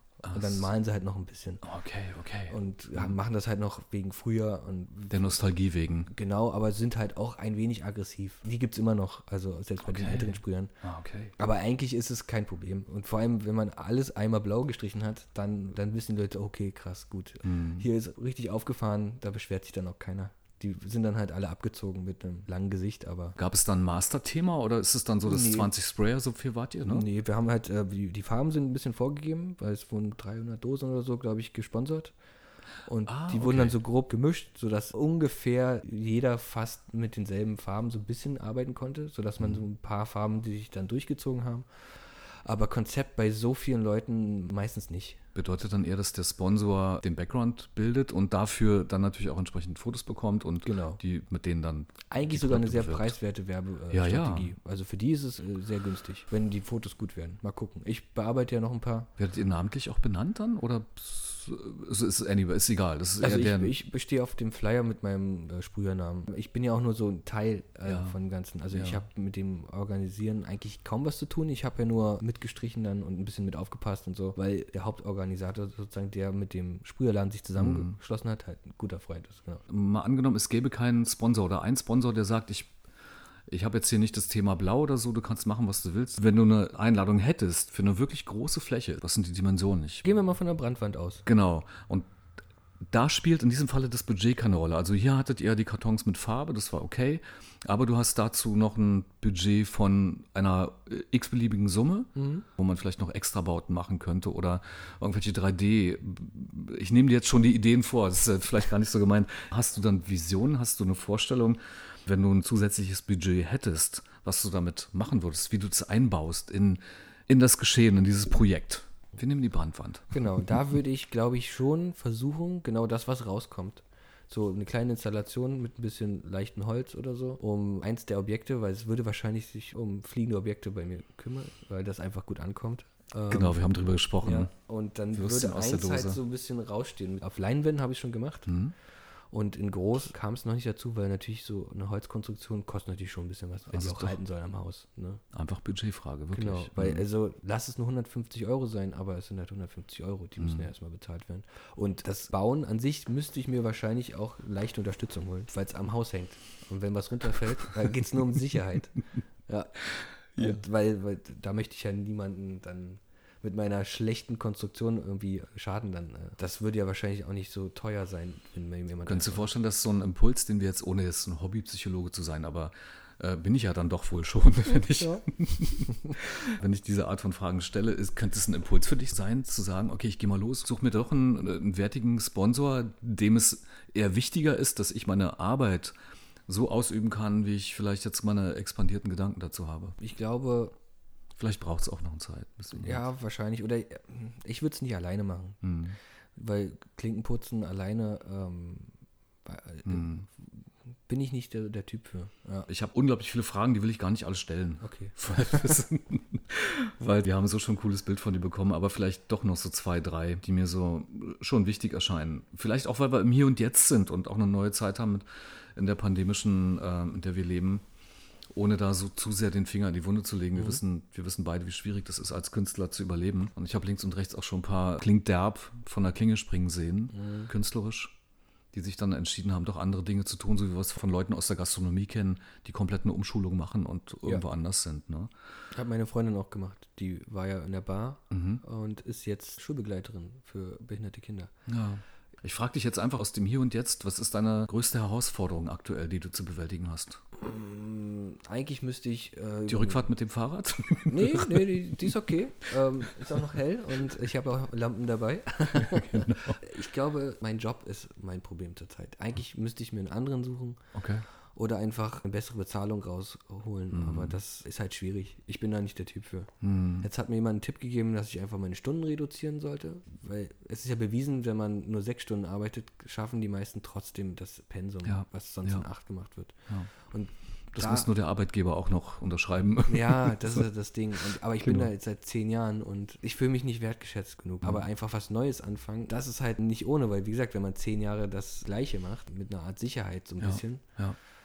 Ähm, sich jetzt dann einfach äh, Sich aus der Komfortzone zu bewegen, Ja, ist, genau. ähm, ist immer dramatisch. ja, vor allem für mich war die Pandemie mehr Arbeit als zuvor. Mhm. Also ich habe jetzt da nicht groß Mal Aufschwung eher und, durch und die Firma. können. Innerhalb der Firma war es mehr Ja, Aufschwung. weil die ja für Onlinehandel wollten alle Jo. Bilder und deswegen hatten Ja. wir genug zu tun. Ja, da fehlt mir jetzt so ein bisschen die Wertschätzung dafür, dass ich mir anderthalb Jahre jetzt hier den Arsch aufgerissen habe. Ah, gut, ist so ein 50-50-Ding. Ne? Mhm. Einerseits liegt es ja natürlich an dir, Ja, ja, und ich Ähm, würde auch wieder gern mehr Kunst im gleichen Genau. Zuge machen. Und die Frage zielte nicht darauf hinaus. Das ist Ja. ist ja vollkommen nachvollziehbar. Das kenne ich von mir natürlich auch. Ich, Also die Entscheidung müsste ich halt mit Sicherheiten untermalen. Also ich, äh, nee, untermalen ist das falsche Wort, aber ich bräuchte schon etwas, damit ich einen Übergang zu was Neuem halt ähm, Ja. einfach erstmal Ja. die Suche beginnen, Mhm. mal Sachen anschreiben, hier mal, weil es ist ja, erstmal sind es ja nur Anfragen, vor Mhm. allem kalt, akquisemäßig, nur Fragen, ob denn Bedarf ist, ist ja schon mal ähm, eine einfache Frage, da muss man ja nicht gleich sein riesengroßes Portfolio schön darstellen und so. Und dann kann es ja auch in die künstlerische Richtung wieder gehen.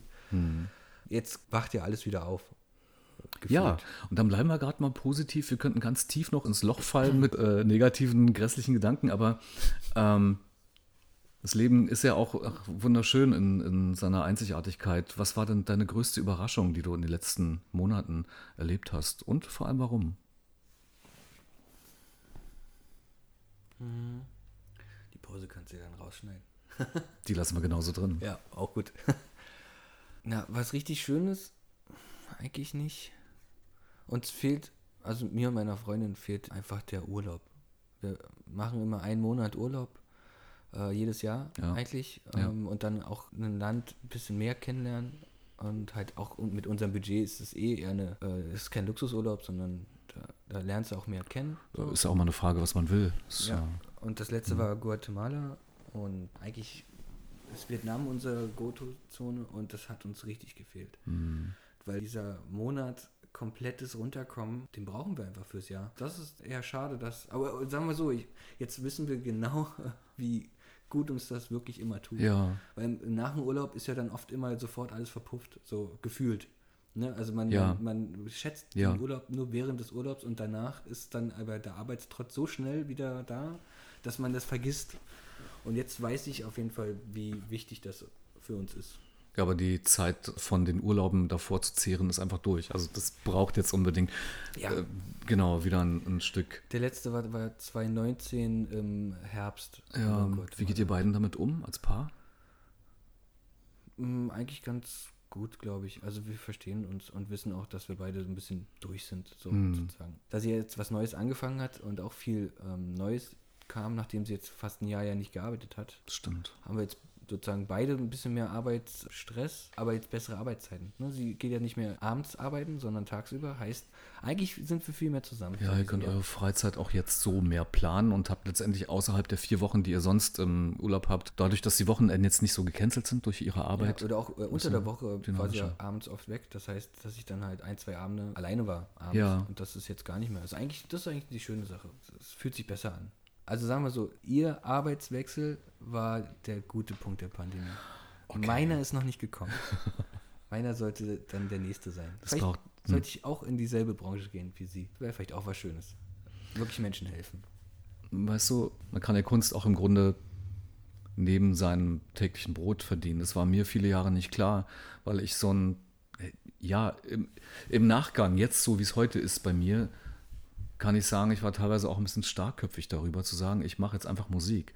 Gerade in, in diesen gesellschaftlichen Verhältnissen, die wir die letzten 10, 15 Jahre hatten. Also eigentlich der totale Wahnsinn, da sich zu entscheiden, freiberuflich als Künstler loszugehen. Ja, ist es.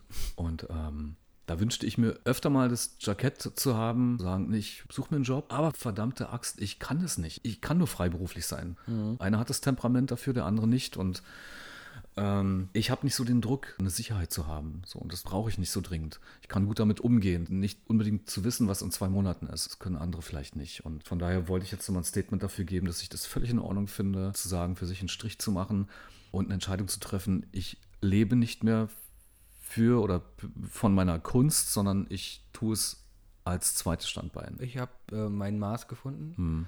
Mal mehr, mal weniger. Ich habe ja auch Phasen, wo ich dann ganze Ausstellungen innerhalb von zwei Monaten halt zusammen Ja. male. Und das tut mir dann auch richtig gut, weil Mhm. ich mal halt auch parallel an zehn Bildern auf einmal. Und die stehen dann halt alle rum und ich gehe dann halt von Bild zu Bild und dann läuft das aber auch in wenigen Wochen. So eine Phasen habe ich auch und das strengt mich dann noch gar nicht an. Also das kann ich ja noch nach der Arbeit machen. Das finde ich erstaunlich. Also ich konnte mir das nie vorstellen, an verschiedenen Stücken gleichzeitig zu arbeiten oder äh, verschiedenen Projekten. Ich musste mich immer fokussieren, ich musste immer ein Zeitfenster aufmachen. Das finde ich erstaunlich. Dass Ja, du das ich kannst. muss das machen weil ähm, wenn eine Sache trocknen muss, kann ich nicht warten. Ah ja, Weil okay. dann höre ich auf. Das ist ein rein praktisches Ding Es ist, ist nur wegen dem Trocknungsprozess von Ja, stimmt, Farbe. du hast ja immer diese Wartezeiten Ja, zwischendurch. und das, äh, das würde mich sonst total aufhalten. Und so habe ich dann einfach mir angewöhnt, naja, dann gehst du jetzt zum nächsten und jetzt kann ich hier wieder. Mhm. Also im Endeffekt, ich habe ja oft für jedes Bild ja schon was im Kopf oder schon was vorgezeichnet, in welche Richtung es geht. Und dann ist das ja eher ein Abarbeitungsprozess. Und dann zum Schluss, dann kommt nochmal ein Prozess, wo man sich jedes Bild nochmal einzeln anguckt und guckt, passt das so, muss ich noch was hinzufügen, muss ich noch was wegnehmen, so. Und da, da trennt man das dann wieder ein bisschen. Und da freut man sich, wenn man schon zwei, drei wegpacken kann. Ja, ja, genau, genau. Oder auch äh, das, äh, was Neo Rauch, glaube ich, gesagt hat, erst fertig, wenn die Spedition kommt. Und so ist es dann bei mir auch, dass dann irgendwann ist ja dann der Tag X und dann bin ich ganz froh, weil dann, dann wird auch nichts mehr gemacht. Das ist halt echt auch ein Thema, das hatte ich auch schon mal bei einer Folge, zu erkennen, dass es auch natürlich wichtig ist, äh, sich einer Phase hinzugeben, die produktiv ist und dann aber auch zu erkennen, irgendwann ist gut, irgendwann ist Schluss, weil ich muss zeiteffizient bleiben, einfach aus wirklich wirtschaftlichen Gründen und aus den Gründen heraus, mich nicht auszubrennen. Manchmal verliert man sich ja dann auch und ähm, dann ist es ganz gut, wenn man so einen Punkt hat, an dem man sich fragt, ne, ist doch jetzt eigentlich gut. Wobei ich mich an frühe Zeiten erinnere, als ich die ersten Jahre als Musiker und Produzent in Prenzlauer Berg gearbeitet habe. Und es war für mich auch relativ neu, weil ich kam aus einer kleineren Stadt. Es war ein unglaublicher Hype. Ich konnte gar nicht anders. So wie du sagst, mit deinen zehn Bildern. So ähnlich ging es mir. Ich musste Tag und auch die Nächte durchproduzieren, weil das so ein so eine Energie war, die ich in, in der Stadt erlebt habe, die, die ich nur so rauslassen konnte, weißt du? So. Und von daher, da war für mich dann der Entstehungsprozess viel wichtiger als das, was bei rauskam. Einfach nur diesen Okay, Vibe, ja. diesen Groove zu fühlen. Und Aber ist dabei aber auch viel rausgekommen? Also, erst als ich begonnen habe, wirklich darüber nachzudenken. Okay, Wo ja. will ich damit hin? Ähm, wer kann sich dafür interessieren? Mhm. Das habe ich dann gebündelt, weißt du? Und, war so eine Ausprobierphase im Endeffekt. und sich feiern einfach. Das, Ja, sich und das klar. Leben abfeiern. Eine Ausstellung kann auch einem richtig einen Schub geben. Also es ist zwar anstrengend, man muss allen alles dreimal erklären, aber es interessieren sich ja alle für einen. Also ich gebe dir absolut recht, das ist ein, äh, für mich, seitdem ich fotografiere, klar, Bilder müssen hängen. Und ähm, ich habe das so gefeiert, meine erste Ausstellung, eigentlich konkret eine Werkschau in Moabit und ah, ich war so stolz, weißt du, so. Und natürlich war ich fokussiert und hatte auch keinen Blick auf irgendwas anderes. Für mich war einfach wichtig, dass ich das durchziehe in, in, in meiner Qualität, wie ich das möchte. Und ich wollte mich auch als Künstler äh, bewusst in einer, weißt du, also auch das Künstlerbrand, so wollte ich da so darstellen. Da zehre ich dann auch noch sehr lange von, von so einem Event. Wir wissen ja, als Künstler bist du ja eigentlich immer neugierig so. Und das ist ja auch das, was uns jung hält. Ich nehme dich ja auch, wenn du jetzt um die Mitte, Ende 30 bist, darf ich das sagen? Ja, 36, komm damit klar. Genau. Die Neugierde behalten. Worauf bist du in deinem Bereich, also in der bildenden Kunst, noch am meisten neugierig? Du hast ja gesagt, dass du auch vielleicht schon Tendenzen hast, dass du so durch den Job und durch das Zweigleisige, also einerseits kreativ im Job sein, den Druck haben und andererseits dann nicht mehr die Ader zu haben, äh, kreativ zu arbeiten in, in seinem eigentlichen Habitat. Sozusagen, da habe ich jetzt Bock drauf, das mache ich einfach nur für mich. Aber gibt es da eben noch was, worauf du in deinem Bereich am meisten noch neugierig bist? Und warum? Was ist das, was dich antreibt? Das wäre vielleicht so die Frage dazu. Mein medialer Konsum ist fast nur Kunst. Andere Künstler. Und die, die mir gefallen. Und wenn welche zum Beispiel sich nicht weiterbilden und was Neues machen, sondern immer das Gleiche, dann entfolge ich denen auch, weil mir das nichts mehr bringt. Habe ich gesehen, brauche ich nicht mehr. Und ich würde sagen, dass ich mir damit sozusagen äh, die Lust auf auch wieder was kreieren, aber halt nicht das. Das ist dann auch mein Anspruch. Also ich mache jetzt nichts nach. So. Und ich glaube, das hält mich dann so neugierig, einfach zu sehen, wenn jemand anderes schon wieder irgendwas Neues in seinem Können entwickelt hat, was cool ist Ja. oder was gut ankommt oder vielleicht auch nicht. Genau, das treibt Ja. mich an, aber halt nicht in diesem, das will ich auch, weil das ist, glaube ich, der ganz falsche Ansatz, sondern ich ähm, will auch etwas sozusagen wieder mal, weil mich jetzt diese fliegenden Sachen oder so, da, das ist jetzt nichts Neues mehr. Das mache ich zwar noch gerne, wenn ich jemandem eine Freude machen möchte, Mhm. meistens Geschenke und so. Das ist ja dann fast wie eine Technik oder das Ja. Motiv. Und du kannst es auch in keine alt. andere Ebene, keine andere Metaebene bringen, dass es eben da, wo es ist. So. Äh, Im Endeffekt schon. Ja. Also es, es ist immer anders. Also ich mache jetzt kein Bild zweimal, sondern ich verändere schon was. Hm. Aber im Grunde sind es fliegende Sachen. Also von daher, Ja. ähm, der, der Grundtenor ist gelegt Ja. und ähm, ich möchte schon auch Sachen, die ich zum Beispiel früher ausprobiert habe und noch nicht gut hinbekommen habe, Mhm. äh, entdecke ich ja auch, auch wieder. Also ich gucke mir auch gerne alte Sachen von mir mal wieder an. In meiner Wohnung im Prenzlberg liegen halt ein paar von den alten Büchern. Das zeigt ja eigentlich deutlich, dass es wichtig ist. Also je- jeder zieht sich ja den Motor von woanders her oder die, die Inspiration deckt sich mit meinen, mit Wachheiten und meinen Neugierigsein auf Dinge. Und es gefällt mir eben auch an dir, wie du das gerade wiedergibst, der sagt, nee, ach, ich äh, bin nur so fokussiert auf meins. Das ist nur in Projekten, wenn ich dann dabei bin und Dinge erstelle und äh, so, da will ich nicht gestört werden. Weißt du, da mache ich dann nicht die Instagram-Tür auf oder Ja, ja, ja, das, das, Ähm, genau, das geht nicht. Das, ja. so wie du es sagst, auf so eine ganz weiche, softe Art stelle ich fest, ja, da kommt halt nichts anderes. Ähm, Oder ist halt immer dasselbe. Ne? Mhm. Also das habe ich schon bei manchen Künstlern entdeckt, dass die gemerkt haben, was sie verkauft. Und so fühlt sich dann auch an. Und deswegen wird nur noch das gemacht. Und das finde ich dann halt schade. Mhm. Weil da sehe ich dann halt ähm, nicht mehr den kreativen Aspekt. Und Mhm. dann scheint die Person für mich nur noch am Verkauf interessiert zu sein. Genau. Und deswegen äh, ist das für, für mich eher keine gute Inspiration. Gehst du gezielt in Galerien? Schaust du dir gezielt Künstler Nein. an? Ich komme jetzt auf Instagram, weil ich auch schnell dabei bin, mal kurz zu scrollen und zu schauen, was machen die Leute. Wo- Wobei ich dann auch feststelle, dass Instagram letztendlich auch eine Konsumerplattform für einen schnellen Reiz ist und nicht wirklich eine, weißt du, äh, wo ich meine Inspiration herholen kann. Da bin ich doch eher sogar bei Pinterest noch viel schneller. Oh, ich muss sagen, Pinterest ähm, hat mich verloren. Ich, ähm, mittlerweile ist das ähm, Ja, ja. sehe ich gar nichts Neues mehr. Also das wirkt wie alles wiederholt sich. Das fand ich schade, weil das fand ich früher fand ich super. Da habe ich viel ähm, ge, auch mir in Listen zusammengepackt, was ich gefunden habe, damit ich es nochmal Mhm. angucken kann. Gerade so kleine Städte aus Pappkartons, so Favelas, äh, künstlerisch fand ich total super. Und ähm, ja, jetzt, jetzt finden die Leute auf meiner Finden-Seite immer wieder diesen einen Pin und das ist der einzige, der sich gemerkt wird, was schade ist. Also ich glaube, da irgendwas haben die wahrscheinlich geändert. Das ist ja immer so. Bei Tumblr haben sie halt die sensiblen Inhalte äh, verboten mit Ja. nackter Haut Ja. und dann war Tumblr tot. Hm. So. Ja. Also auch da, finde ich, gefühlt passiert da nichts mehr. Ja. Mal gucken, wann Instagram dran ist. Ich hoffe ja nicht, weil ich finde das eigentlich, wenn man sich das gut filtert, ganz okay. Weil ich krieg halt sonst keine Influencer mit. Gar nicht. Weil ich keinem folge. Und ich krieg das auch nicht reingespült, weil ich nicht bei äh, Durchsuchen irgendwie weiter Mhm. einscrolle. Und dann kommen dann mehr die Skateboard-Sachen. Ja, ich bin auch gefiltert. Ich glaube, ich weiß, weiß, was du meinst. Nur bei mir als Fotograf, äh, ich sehe unglaublich grottenschlechte, schlimme, sexistische, frauenfeindliche Bilder. Da stößt sich alles auf. Klar, und es ist dann auch Arbeit, sich davon wieder zu distanzieren, also Leute zu entkoppeln oder zu Entfolgen, entfol ja, entfolgen. Bei meiner Followerzahl von, ich glaube, 1,5 so.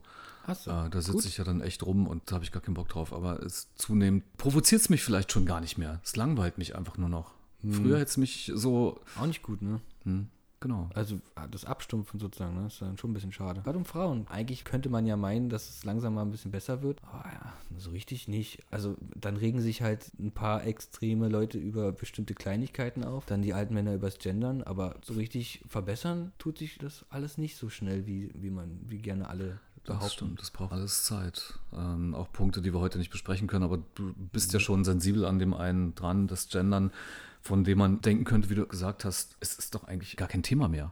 Ja, eigentlich. Im Und Grunde- äh, ich habe mir auch überlegt, ob ich das hier machen müsste, aber ich glaube, ich habe gar keinen Männerberuf genannt. Deswegen ähm, ist, glaube ich, okay.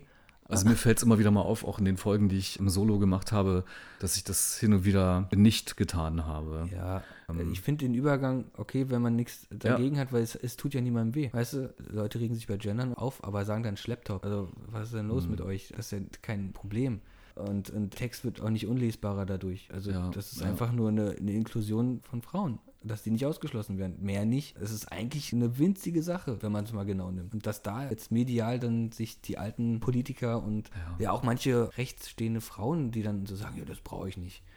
Ja gut, dann hast du vielleicht ein gutes Umfeld und du fühlst dich gut, so wie Ja. es ist, weil es schon immer so war. Vielleicht bist du in deiner Rolle, gehst du auch auf, okay, aber lass es doch den anderen. So, warum, warum muss dann immer alles schlecht gemacht werden? Ja. Bist und bleibst anonym, da kannst du ja raushauen, was du willst. Auch manche machen das sogar nicht mal anonym, ist denen ja mittlerweile ist die Hemmschwelle da, Ja. finde ich, ziemlich weit unten. Vor allem, die kennen sich ja nicht mehr. Da folgen Leute anderen bekannten Leuten, um Mhm. sich dann über ihre scheiß Frisur aufzuregen, wo ich denke, ja, aber dann folg ihnen doch einfach nicht. Ja, und es gibt auch äh, private Nachrichten, aber genau das ja, ist okay, ja. das ist dann die nächste Stufe, da bin ich ja gar nicht von betroffen. Ich will gar nicht wissen, wie viele Frauen was für schlimme. Nachrichten kriegen. Äh, Also ja. ich kriege ja schon ein bisschen durch meine Freunde mit, wie zum Beispiel Taxifahrer. Also Taxifahrer sind immer übergriffig, gerade wenn sie nach Neukölln gefahren wurde, nachts. So, und aber seit Uber ist es kein Problem mehr, weil da gibt es ein Bewertungssystem. Das heißt, die, die sind dann halt nett. Uber-Fahrer m, sind auf ihre Bewertung angewiesen. Wenn die einen Stern bekommen, dann ist das ein Riesenproblem für die. Also ein Bestrafungssystem, was dazu führt, dass Frauen nicht mehr angemacht werden. Oder wir, äh, wenn wir zu zweit fahren, nett gefragt werden, oh, ist okay, wenn ich mal kurz telefoniere? Ja, klar. Ich kenne das nicht anders. Taxifahrer sind immer nervig und übergriffig gewesen, schon mein ganzes Leben. Aber bei mir halt nicht auf die sexuelle Art, sondern einfach nur, die wollen dir halt die Welt erzählen. Okay. Die denken, sie können in dem Gespräch teilnehmen, was gerade stattfindet. Genau, und sowas wird dann durch leider dem Bestrafungssystem erst dann abgeschafft. Also es erstaunt mich, ich bin sprachlos. Es kam selten in die Situation. Ja, ich ja auch nicht. Mit einer Freundin eben auch nicht so. Ja, wenn ich mit dabei bin, passiert ja nichts, genau. Und das, ja, mir passiert ja nichts. Ich bin weiß. Also, und bin Mann. Das ist halt einfach so. Sogar von, ähm, ähm, äh, von den kleinen Jungs in Neukölln, ähm, ähm, viel mit arabischem, türkischem Hintergrund, die, die siezen mich alle. Mit vollem Respekt. Mhm. Das hatte ich früher, als ich in dem Alter war, äh, im Prenzlberg nicht. Ich wurde angemacht und auch mal abgezogen. Mhm. Mhm. Und jetzt, jetzt genieße ich sehr viel Respekt. Also kann ich mir echt das kaum vorstellen und naja, will ich auch eigentlich gar nicht. Möchte, dass denen das ein ähm, nicht mehr passiert. Ja. Aber ich glaube, Männer, die übergriffig äh, sind, werden immer, werden immer da sein. Werden immer, die wird es immer geben. Ja, ja, weil äh, Den kannst du den Mund nicht verbieten. Natürlich Nee. schon irgendwie. Das ist nicht so, dass ich sagen würde, so wie du es vielleicht jetzt äh, münzen möchtest, ja, bringt eh nichts, überhaupt nicht. Man Nee, muss nee, das, reagieren. Nee, das, das finde ich nicht, äh, aber, aber man muss halt wenigstens einen Weg finden, dass man das so, so sicher wie möglich für die Frauen macht. ja. Also, dass die halt nicht jetzt einen extra äh, Bereich irgendwo bekommen, wo man sie dann halt äh, sicher absperrt, so, sondern dass das einfach ähm, vielleicht auch mehr wieder Leute was sagen, wenn sie das mitkriegen. Das ist, nimmt ja auch ab, Mhm. dass Leute sich dann einfach nicht mehr einmischen. Das wäre, glaube ich, einfach schon wieder, wenn das mehr werden würde, wieder einfach mal was sagen. Man muss ja nicht äh, aggressiv werden, sondern man kann auch einfach äh, die Person aus der Situation rausholen. Ja. Das äh, würde schon oft reichen. Nur die Frau ansprechen, nicht den Typ. Das ist eine viel sichere Variante, machen aber kaum welche. Wäre jetzt so ein schneller Vorschlag. Ich glaube, da, da muss ich noch mehr so ändern. Aber Ja, aber Ja. vielen Dank, Paul, für deine Einblicke in deine Gedankenwelt und dein Leben auch als Künstler. Und es war sehr erfrischend, sehr belebend. Ich habe echt eine Menge gelernt gerade so. Ich würde von dir vielleicht gerne noch am Schluss unserer Folge erfahren, ob es für dich für die nahe Zukunft etwas gibt, was so ansteht. Was sind so für dich die nächsten Highlights, wo du handfest sagen kannst, okay, Freunde, schaut dorthin. Ich habe keine Promo vorbereitet. Ich ähm, mache mit, mit einem guten Freund ja, der macht so Acrylblöcke Cool. und da ähm, macht er verrottete alte Dosen rein. So, und da mache ich so ein bisschen mit, aber das ist nicht mein Projekt, das ist seins. Ja. Aber ich helfe ihm gerne. Ich bemale auch mal eine Dose, sozusagen, dass ich da so ein bisschen ein Teil von bin, aber das ist so das Einzige, was gerade so ansteht. Das Projekt habe ich auch verfolgt bei Instagram und das fällt jetzt gerade so ein bisschen runter.